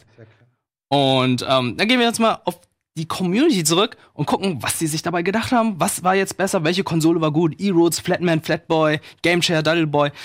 Und da fanden leider nicht so viele die E-Roots so geil. Also nur 22% meinten, ja, E-Roots hätte ich gern. Aber zwischen, ja bescheuert, da gebt ihr mir den Punkt. zwischen Gameshare und Flatman, da war es ganz schön knapp. Also da war es wirklich ein Kopf-an-Kopf-Rennen. Da waren sie, da waren sie sich nicht ganz so sicher, aber letztendlich hat doch äh, Edith Duddleboy gewonnen. Ich stimme nicht, wie immer, nicht mit der Community. Nicht mal, Also wenn der, du gewinnst. Der Duddleboy ist natürlich, also ich fand, muss ganz ehrlich sagen, ähm, ich hab's nicht so hundertprozentig gerafft, aber ich fand das cool, dass du äh, aktuelle nervige Sachen genommen hast, die mich ja natürlich auch nerven, äh, und dir wirklich eine konstruktive Idee überlegt hast, die man wahrscheinlich im Einzelfall noch über, ob es dann 15 Spiele oder so, keine Ahnung, muss man natürlich wirtschaftlich gegenrechnen und so. Da habe ich mich natürlich drauf gestürzt, aber generell ist die Idee irgendwie zu überlegen, dass der, dass, dass die Konsole der Zukunft irgendwie dass ich nicht mehr jedes Jahr ein FIFA, halbfertiges FIFA kaufe, sondern so- ein, ja. ein, ein, ein, ein lebendes, das FIFA wie so ein lebendes Objekt ist, das einfach immer stetig Ja, ja. weiter. Wäre schon extrem lebt. Geil, Das ist schon Fall, irgendwie ja, eine ganz geile Idee, auch wenn es ist nach wie vor nicht so richtig eine Konsole, aber es ist natürlich viel mehr Gedanken, da steckt tausendmal mehr Gedanken halt, als im Gaming-Chair, den ich von Ready Player One geklaut habe. Was du auch sofort zugegeben hast. Ja, was soll auch ich? so, So, hätte come jeder den Bluff gecallt, also kann ich auch gleich sagen. Na gut. Wo, also, So, soll ich also, sagen? Das ist meine Idee, den, jetzt, den äh, Virtual Reality nein. Chat, ihr habt den noch nie irgendwo gesehen. Oder du verabschiedest dich ja Mit nicht null. wirklich, sondern du gehst ja nur rüber zu Wirt. Ähm, Ich daher fand, du hast besser gespielt als null Punkte. Das war jetzt echt. Ja, nicht- ey, es ist wirklich so. Es ist wirklich so. Es war eine, es war eine knappe Sache. Ich finde, du hattest bei allen, bei allen Antworten wirklich geile, geile Sachen. Aber es kann immer nur einer den, den Punkt holen. Und ich meine, äh, ja, Eddie und Nils waren halt auch stark, muss man auch sagen. Es Ja. tut mir leid und Bitte, ich kaufe bitte einmal Album. Do it. Ja. Den Ring wann seid- frei machen. Äh, wo ist der nächste Stopp? Morgen in Flensburg, übermorgen Hannover. Alles ausverkauft Und schon? am äh, Samstag in Hamburg. Ausverkauft. Ausverkauft Hamburg alles? ist ausverkauft, ja. Der Rest gibt's noch Rest. Hannover noch ein Restkarten, Flensburg auch noch ein paar. Hannover, Flensburg und was war das noch? Nee, Hamburg ist ausverkauft. Aber Hannover und Flensburg. Hannover und Flensburg. Genau. Also check it out. Äh, Check it out, Tonbandgerät. Tonbandgerät. ist es eigentlich live. gewollt, dass in der Mitte das Wort Band steht? Nee. Ich kann das ja mal droppen. Es ist, hat auch zu, hat was mit einem zufälligen Wikipedia-Eintrag zu tun. Habt ihr einfach auf random und das, was kommt, das nehmt ihr, oder was? Will ich jetzt Da nicht zugeben, gehabt, aber ey. ich äh, gehe jetzt da nach drüben. Da Ne? hätte es schlimmer kommen können für einen Bandnamen. Ja, Glasperlenspiel. Hier zum Beispiel. Stimmt das eigentlich, dass eure erste EP hieß, du nennst es Tetris, ich nenne es Alltag? Ja, ist das krass. Woher weißt du das denn? Steht das im Internet? Nachgelesen. Okay, krass. Aber, äh, also, eigentlich ist es schon krass. Selbst da schon Videospielbezug. So, kannst mal sehen. so. Ey, Hammergast, Jetzt auf jeden kommt Fall. Gut. Also, Leute, ihr ich, ich, ich, ich wünsche euch noch viel Glück. Dankeschön. Ich gehe jetzt, ne? Nee, du musst zu Wirt. Du musst. Ja, genau, aber ich gehe jetzt rüber. zu Wirt. Vielen Dank für gar nichts. Ey, es tut mir echt ein bisschen Ja, ja. leid. Jetzt- Wir haben so viel gemeinsam, Werbung, ich hab's oder? am Anfang schon Ich muss gesagt. nämlich mal Pipi machen. Nee, wir machen doch, machen doch keine Werbung. Jetzt ernsthaft? Nee, wir ziehen jetzt durch. Komm, ey, Mach das- hilfst du noch ein bisschen an jetzt noch. Depardieu Schnell. einfach Jetzt unterm Tisch mach- eine Flasche voll. Ist ja Wir schnell. haben gerade zwei Fragenrunden Brauchst du hintereinander. un unbedingt eine? Ein Ja, sonst unbedingt? könnt ihr ja kurz miteinander quatschen, ich gehe kurz. Oder was? Ja, Ja, können wir auch. Du musst, dann musst du. Ich muss wirklich. Aber Ja, dann können wir auch eine Werbung ja? machen, oder nicht? Komm, machen wir noch mal, verdienen wir noch ein bisschen Geld hier, machen wir noch eine Werbung hier. Ja, komm, äh, gleich wieder zurück. äh, Gamefight. Gamefights. So, unsere kleine Pipi-Pause ist vorbei. Wir sind wieder zurück und das große Finale steht an. Und ähm, das funktioniert folgendermaßen. Ich habe fünf Fragen und die Fragen kommen nicht von irgendwoher, sondern aus unserer großartigen Community, die ihren Hirnschmalz dafür geopfert haben, uns hier fünf mega krasse Fragen äh, an den Latz zu knallen, beziehungsweise euch an den Latz zu knallen. Was ist Nils Lieblingsspeise? So. Hey. Und das funktioniert folgendermaßen. Es gibt zwei verschiedene Arten von Fragen. Es gibt entweder oder Fragen, ne, wo ich euch zwei Antwortmöglichkeiten nenne und ihr müsst euch dann für eine entscheiden und müsst dann sozusagen argumentieren, warum es die bessere von Also beiden Bud ist. Spencer oder Terence Hill. Zum Beispiel.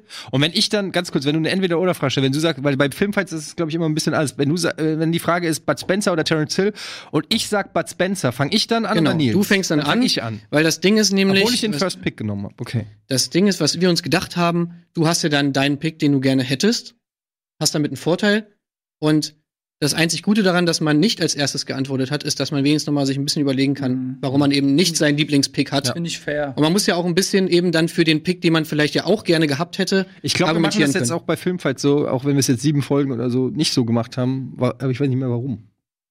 Ja, Egal. Ich wollte halt nur noch mal so ein klassischer Vorteil, Ja, ja, Nachteil, so, ja. Ausgleich und wir wollen es ja möglichst fair halten und ähm, ja, Finde ich gut. du musst dann halt als erste antworten, dafür hast du aber, aber auch vielleicht ja die bessere Antwort, deiner Meinung nach, ja. Deswegen. Ähm, genau, und ähm, das andere ist eben dann eine Frage, wo, es, wo ihr euch eine Antwort ausdenken müsst. Da läuft es aber genauso ab. Der Erste, der mir eine Antwort sagt, fängt dann auch an.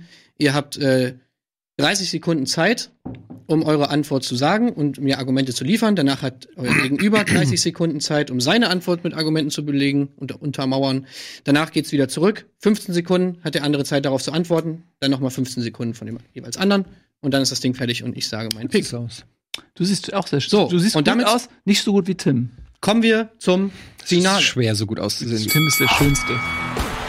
Wie kann man nur so schön? So, los, ab geht's. Okay, pam, pam, pam. So, seid ihr bereit für die erste Frage? Ja, Mann. Also, ich betone es nochmal, wer der zuerst antwortet, der bekommt seine 30 Sekunden auch als Mhm. erster, okay? Ja. Gut, erste Frage kommt. Ah, so. Red Dead Redemption oder GTA? Red Dead Redemption. GTA. Na gut. Okay, Ja, Nils? auf jeden Fall Red Dead Redemption.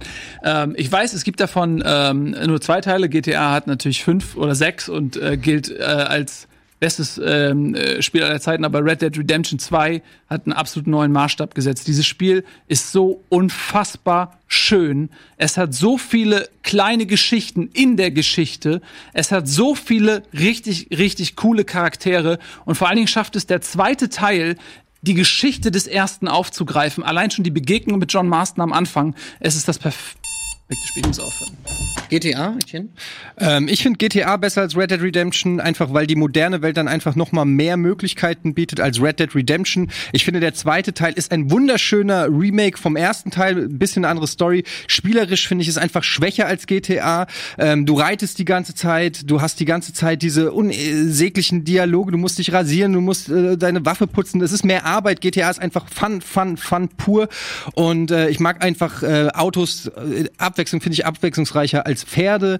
Ähm, die Möglichkeiten, die du in Großstädten hast, sind besser als in der Prärie. Nils, 15 Sekunden. Äh, was darf ich jetzt? Entschuldigung. Ja, also ich finde, äh, Red Dead Redemption äh, bietet etwas, was, was GTA nicht bietet, und zwar eine immersive Welt, die man nicht kennt. Jeder kann nach New York fahren und sich das angucken oder selber Auto fahren, aber Red Dead Redemption 2 ist die Nachbildung einer Zeit, die verloren ist und man kann in die eintauchen und leben wie die da Leute damals im Wilden Westen. Äh, das sehe ich ein bisschen anders. Nicht, erstens kann nicht jeder nach äh, New York fahren und zweitens tauchst du ein in eine Gangsterwelt und das kannst du schon mal gar nicht, während äh, jeder Western genau das gleiche macht wie Red Dead Redemption. Schon tausendmal gesehen und Gangster wirklich leben und spielen ist dann eben noch mal ein ganz anderer Schnack und auch in so viel verschiedenen Varianten dann Red Dead Redemption immer das gleiche ist. Also zweimal. Okay, äh, ja, ist für mich eigentlich äh, ja, jetzt nicht sonnenklar, aber zumindest habe ich mich entschieden. Und zwar würde ich sagen, ähm, ihr habt beide natürlich recht, dass das beide geile Spiele sind. Ähm, Etienne hat bei ähm, Red Dead Redemption so ein bisschen die spielerischen Mängel angekreidet, die äh, du eigentlich auch nicht aus, wirklich aus dem Weg räumen konntest. Ähm, und ähm, dagegen Etienne natürlich hat dann schon dargestellt, warum es eben doch eine Welt ist, die man nicht kennt. Ich habe natürlich in den Ähm. 15 Sekunden lieber noch Vorzüge meines Titels betont, als Angriffe hat's abzuwehren. Weil ich tatsächlich- finde das immer Tatsächlich so. geschafft, finde ich, ähm, gleichzeitig Vorzüge seines Spiels zu nennen und aber auch auf Kritik von deiner Seite Okay, du hast, einzugehen. Deswegen hast würde ich, entschieden, ist ja gut. würde ich GTA den Punkt geben. So, äh, wir müssen natürlich noch Credit geben an den äh, Typen, von dem die Frage kam und das oder das Mädel und zwar war das äh, The Adder NTG. Vielen Dank für deine Frage. Sie war ziemlich nice. Nice. So, und als nächstes haben wir eine Frage von Roman Pan 2. Und das ist wieder eine Entweder-Oder-Frage. Also, macht euch bereit. Mhm. Japanisches oder westliches RPG? Japanisches RPG. Ähm, ich finde, japanische RPGs ähm, sind mittlerweile, dazu zähle ich auch sowas eben wie Dark Souls, sind einfach noch ein bisschen weiter, weil sie äh, kreativer sind, sie bieten mehr Mystik, sie haben äh, mehr Lore zu bieten, während westliche R äh, RPGs immer sehr, sehr gleich wirken. Man denkt an Skyrim, man denkt an Morrowind, die fühlen sich irgendwie für mich alle mehr oder weniger, okay, sind auch vom gleichen Hersteller, aber es ist immer der, der Mittelalter-Typ mit dem Schwert, während äh, du bei japanischen RPGs, du hast Science Fiction oder so Captain Future-mäßige Sachen, du hast so Sachen wie Fantasy Star, Final Fantasy, die sind alle so unterschiedlich. Ich habe das Gefühl, da ist wesentlich mehr Kreativität. Ähm, soll ich? Soll? Ja, warum sind westliche Spiele besser? Ja, westliche Spiele sind besser. Äh, erstmal, weil ich auch aus der westlichen Kultur komme und deswegen die für mich zugänglicher sind. Es gibt so viele verschiedene Sachen. Fallout, Skyrim, Mass Effect allein, die Lore von fucking Mass Effect, Star Wars, The Old Republic. Es gibt so viele geile Spiele, wohingegen bei Japano-RPGs oder asiatischen ist es teilweise eine völlig abgefahrene Welt, wo einem die Zugänglichkeit irgendwie äh, nicht gegeben ist. Die Charaktere sind alle irgendwie völlig over the top. Und guck dir mal bitte an, was die westliche Welt an, an Rollenspiel hervorgebracht hat. Allein die Welten von Fallout und Mass Effect, ey, es ist einfach so fantastisch. Ich könnte da drin leben. Also es ist für mich überhaupt kein äh, Argument zu sagen, ich lebe in der westlichen Welt, das ist äh, genau der, das Gegenteil ist der Fall. Ich will ja was zocken, was ich eben vielleicht nicht schon aus dem äh, von A bis Z kenne. Ich finde, es gibt eben äh, ganz viele Beispiele. Es gibt nicht nur überkandidelte Schulspiele, es gibt ganz verschiedene Sachen wie Persona, die in der Schule spielen. Es gibt äh, Sachen wie Fantasy, Fantasy Star, Science Fiction angehaucht sind. Ja, also man muss sich, äh, für, für mich sind die einfach over the top. Die Charaktere teilweise sind total überzeichnet und unrealistisch und äh, wohingegen du eben bei, bei Spielen gerade wie, äh, wie Mass Effect eben auch äh, eine charakterliche Zugänglichkeit hat, weil man sich damit identifizieren kann, auch mit der Welt, die dahinter steckt. Du hast mit Star Wars eine geile, geile Lizenzen, westliche.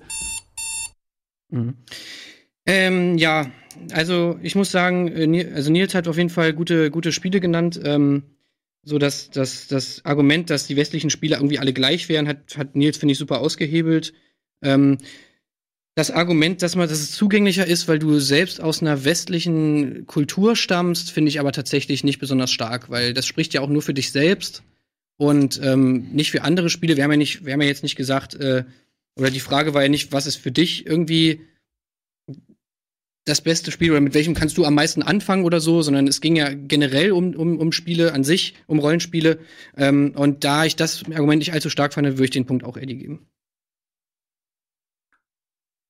Eddie kriegt einen Punkt. Der liebt dich, nehmt euch ein Zimmer. So, Nur wenn du mitkommst. aber das sind nur zwei Punkte für Eddie, das heißt, du kannst noch alles drehen. Vielleicht rollt das Feld ja vorhin aber wenn ich jetzt jetzt Matchball, oder? Ist ein Matchball für dich, genau. Fuck. Druck, Druck. So, und damit kommen wir zur nächsten Frage und zwar von Count Moku. Haltet euch fest. Mhm. Ach du Scheiße. Jetzt kommt nämlich keine Auswahlfrage, sondern jetzt müsst ihr mir eine Antwort sagen. Und Mhm. zwar, was ist das Game of the Year 2018? Red Dead Redemption. Assassin's Creed Odyssey. Okay, Nils? Ja, Red Dead Redemption ist das geilste Spiel. Es hat einen unfassbar krassen Look. Es äh, staubt überall Wertungen ab. Die Fachpresse ist sich einig, überschwemmt das mit, äh, mit geilen äh, Wertungen. Es setzt technisch neue Maßstäbe. Ähm, es ist unfassbar schön. Ich habe eben schon mal ein Plädoyer dafür gehalten, deswegen wiederhole ich mich teilweise.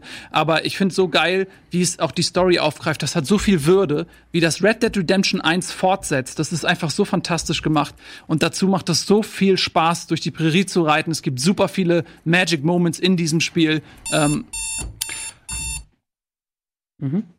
Ähm, für, kann ich schon? Ja, klar. Für mich ist äh, Red Dead Redemption 2 eines der most overhyped Spiele. Es ist ein sehr gutes Spiel, aber es ist nicht das beste Spiel. Wenn man sich den Metacritic Score anguckt, hat er 97 von Kritikern, aber ich glaube 7,9 von Usern, weil alle genervt sind von der Arbeit, die man in dieses Spiel stecken muss, von der langweiligen Tätigkeit, die man machen muss. Bei Assassin's Creed Odyssey ist das beste Assassin's Creed, das je gemacht wurde. Es ist ein unfassbar Gameflow, der sich entwickelt, wenn du Basen einnimmst. Du hast verschiedene Skill Trees, die du, äh, die ein komplett unterschiedliches Spielerlebnis ermöglichen.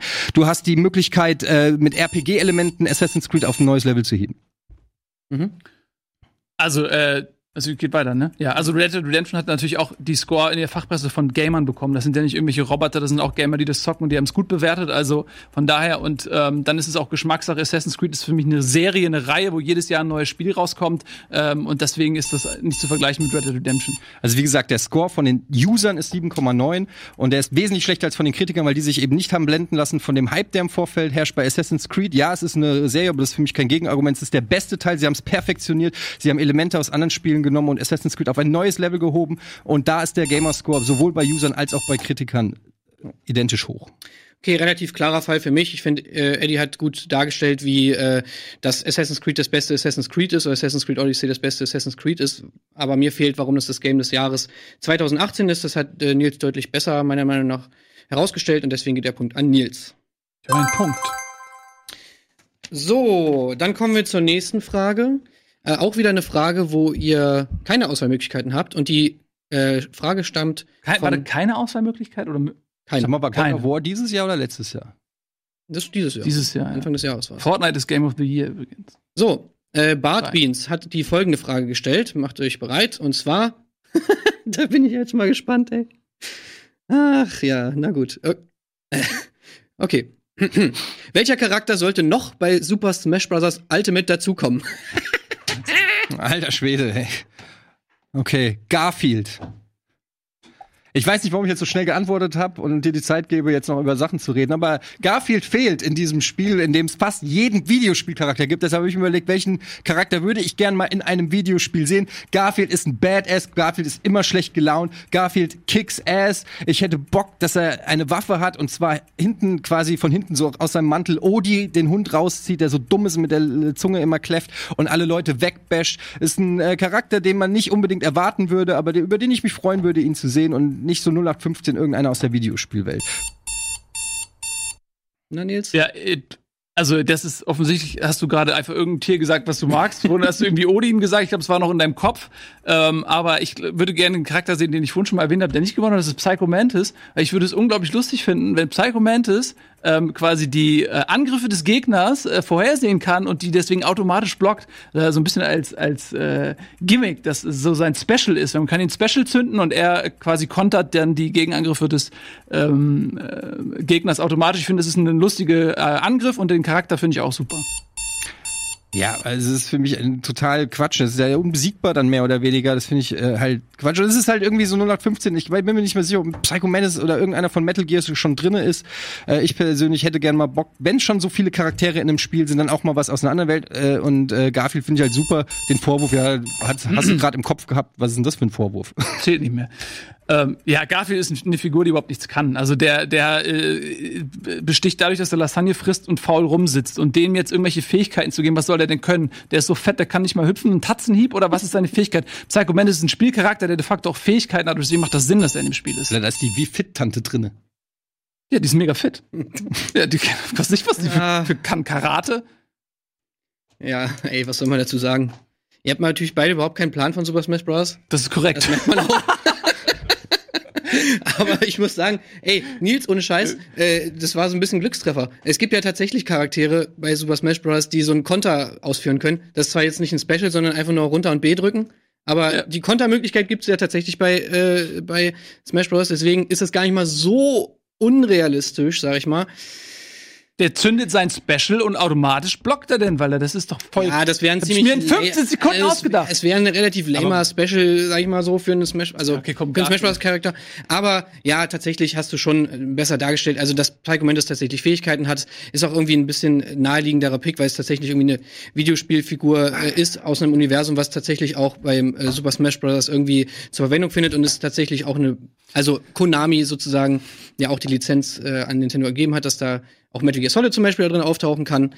Von daher gebe ich den Punkt an Nils. Darf ich noch was? Ach komm, du willst doch jetzt nicht ernsthaft diesen Garfield-Pick jetzt hier noch großartig. Naja, also Psycho Mantis, den wir schon vorhin hatten, ist jetzt Komm, auch nicht Eddie, hör auf jetzt, Also ich versuche wenigstens was Kreatives zu nennen, was ich Ja. mir vorstellen kann. Da kommt eine Ja, gleiche Figur, die wir was schon ist mal daran hatten, großartig Alter. kreativ? Das ist doch einfach nur irgendeine Figur. Ja, aber das war ja auch die Frage. Ich habe mir die Ist Frage genauso ausgedacht. kreativ Wel- wie Figur Psycho Mantis. Was ist daran jetzt kreativer? Egal. Wir kommen zur letzten Frage. Das ist halt nur eine Figur, das war halt die Frage. Ja, also das ist ja auch nicht besonders Figur. kreativ. Also, weißt du, das meine ich ja nur. Alright. So, aber jetzt kommt die geilste Frage von allen. Naja, nee, alle Fragen sind gut. Ja, ich habe euch alle lieb. Aber äh, vielleicht ist es wegen der Kombination an Leuten, die hier sitzen, ist es besonders interessant. Eddie oder Nils? Ja, das wäre auch ganz geil. Mhm. Habe ich sogar tatsächlich irgendwo gelesen. Irgendwas mit Eddie und Nils habe ich auf Twitter gelesen. Na, egal. Ich nehme Nils. So, ich hoffe, ich spreche den Namen richtig aus. Andi, Andi D. Taylor, glaube ich, hat diese Frage gestellt. Äh, also geile Sache. So, passt auf. Es ist wieder eine Frage mit Antwortmöglichkeiten. Ich gebe euch also zwei, zwischen denen ihr wählen also, müsst. Nee, okay, zwei zwischen. Okay. Ja. Mhm. Die alles entscheidende Frage lautet: Dark Souls oder Bloodborne? Dark Souls. Okay, Eddie? Ähm, Dark Souls deshalb, weil es einfach drei Teile gibt. Dark Souls 3, meiner Meinung nach, was nach ba äh, Bloodborne rauskam, sich äh, die Stärken der Dark Souls-Reihe und die Stärken der Bloodborns, äh, Blood Bloodborne-Reich, kann ich mir sprechen, äh, aneignen, indem es ein schnelleres Kampfsystem hat, ähm, was ja Bloodborne im Prinzip eingeführt hat. Ähm, und einfach genau das, was mir bei Bloodborne noch ein bisschen gefehlt hat, nämlich die vielen Ausrüstungsgegenstände, die vielen Waffenmöglichkeiten, das bietet Dark Souls gepaart, aber mit dem schnelleren Kampfsystem von Bloodborne. Deshalb äh, ist es Dark Souls 3 für mich das perfekte Spiel. Und die anderen beiden Teile sind natürlich Bonus. Äh, ja, Bloodborne ist für mich das bessere Spiel. Es hat die viel dichtere Atmosphäre. Wer da mal eintaucht, das ist unfassbar. Das ist so dick, dass man sich schneiden kann. Diese Lovecraft-Atmosphäre, diese vielen kleinen NPCs hinter den Türen, äh, diese vielen verschiedenen Charaktere und die Geschichte, die erzählt wird.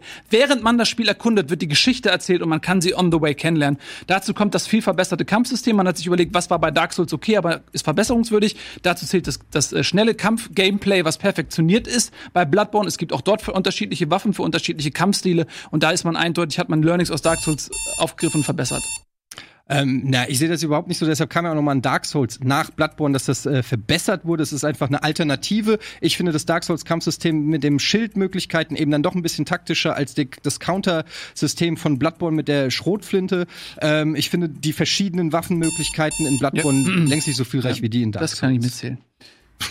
Ja, also ich finde das einfach fantastisch, weil du hast mit dem Schild bei Dark Souls eigentlich hauptsächlich geblockt. Da ging es eben darum, okay, ähm, wie, wie kann ich das richtige Timing haben, um zu blocken? Und das ist mit der Pistole perfekt. Nur, dass es noch in ein viel actiongeladeneres Gameplay umgesetzt wird. Es ist nicht mehr so langsam. Diese, diese Choreografie aus Blocken und Schießen ist so geil bei Dark Souls, äh, bei Bloodborne. Man kann bei Bloodborne nicht blocken. Sollen wir uns darauf einigen, dass wir beide beides gut finden? ja, es muss ja irgendwas Puh, das ist schwer. Das ist wirklich schwer. Aber ähm, ich habe einen Ansatz, nachdem ich das entscheiden werde. Und zwar, würfeln. nee, und zwar steht ja da Dark Souls oder Bloodborne.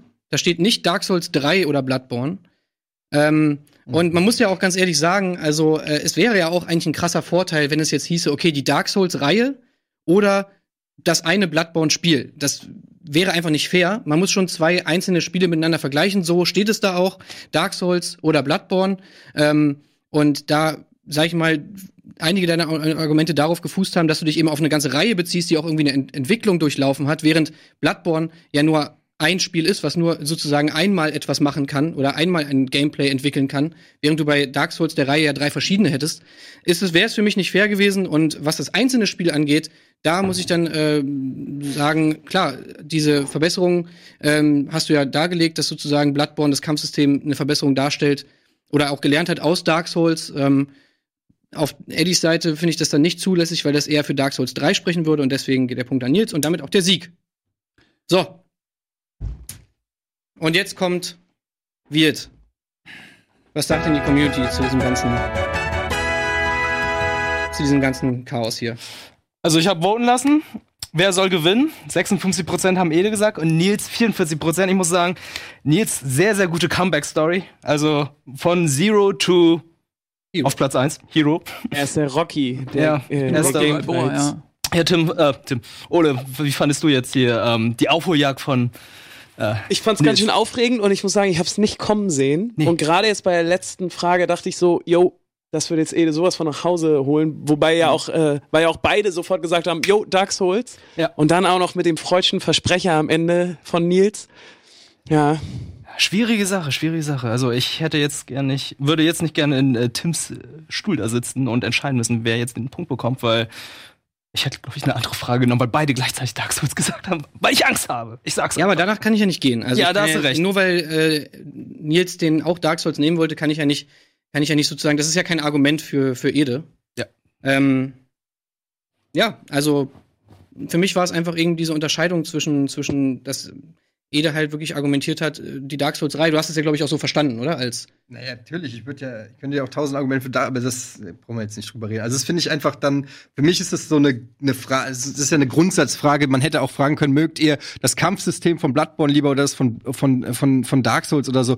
Aber, also für mich ist das, für mich schließlich, äh, dazu sagen, man, es zählt nur der allererste Teil, ist jetzt für mich so nicht raus ersichtlich, nur weil da jetzt keine drei stand, äh, sondern es ist ja so eine Religionsfrage. Dark Souls und damit schließt sich natürlich schließe ich für mich natürlich äh, nehme ich dann natürlich den Teil, der mir am besten gefällt von Dark Souls, aber äh, Dark Souls 3 gefällt dir am besten? ja, vom spielerischen her schon, ja. Dark Souls 1 hat natürlich immer diesen Pionierbonus bei mir, der hat's etabliert und hat diese Magic Moments, aber Dark Souls 3 ist halt meiner Meinung nach, wie ich es auch gesagt habe, also es ist ja wirklich auch, ich habe ja auch zuerst Also wenn da jetzt. Dark Souls 3 gestanden hätte, hättest du trotzdem Dark Souls 3 genommen. Ja, ja, auf jeden Fall. Okay. Klar.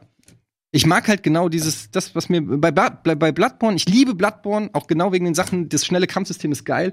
Was mir immer bei Bloodborne gefällt, was ich mir auch wünschen würde für Bloodborne 2, wäre halt wirklich, ich brauche halt Looten. Ich will, ich will geiles Loot. Und bei Bloodborne läufst du 90% mit der gleichen Waffe rum und das, das, das fehlt mir. Das, ich freue mich bei Dark Souls, wenn ich eine Schatzkiste aufmache und irgendwie eine neue Waffe finde oder so. Das hat mir bei Bloodborne gefehlt.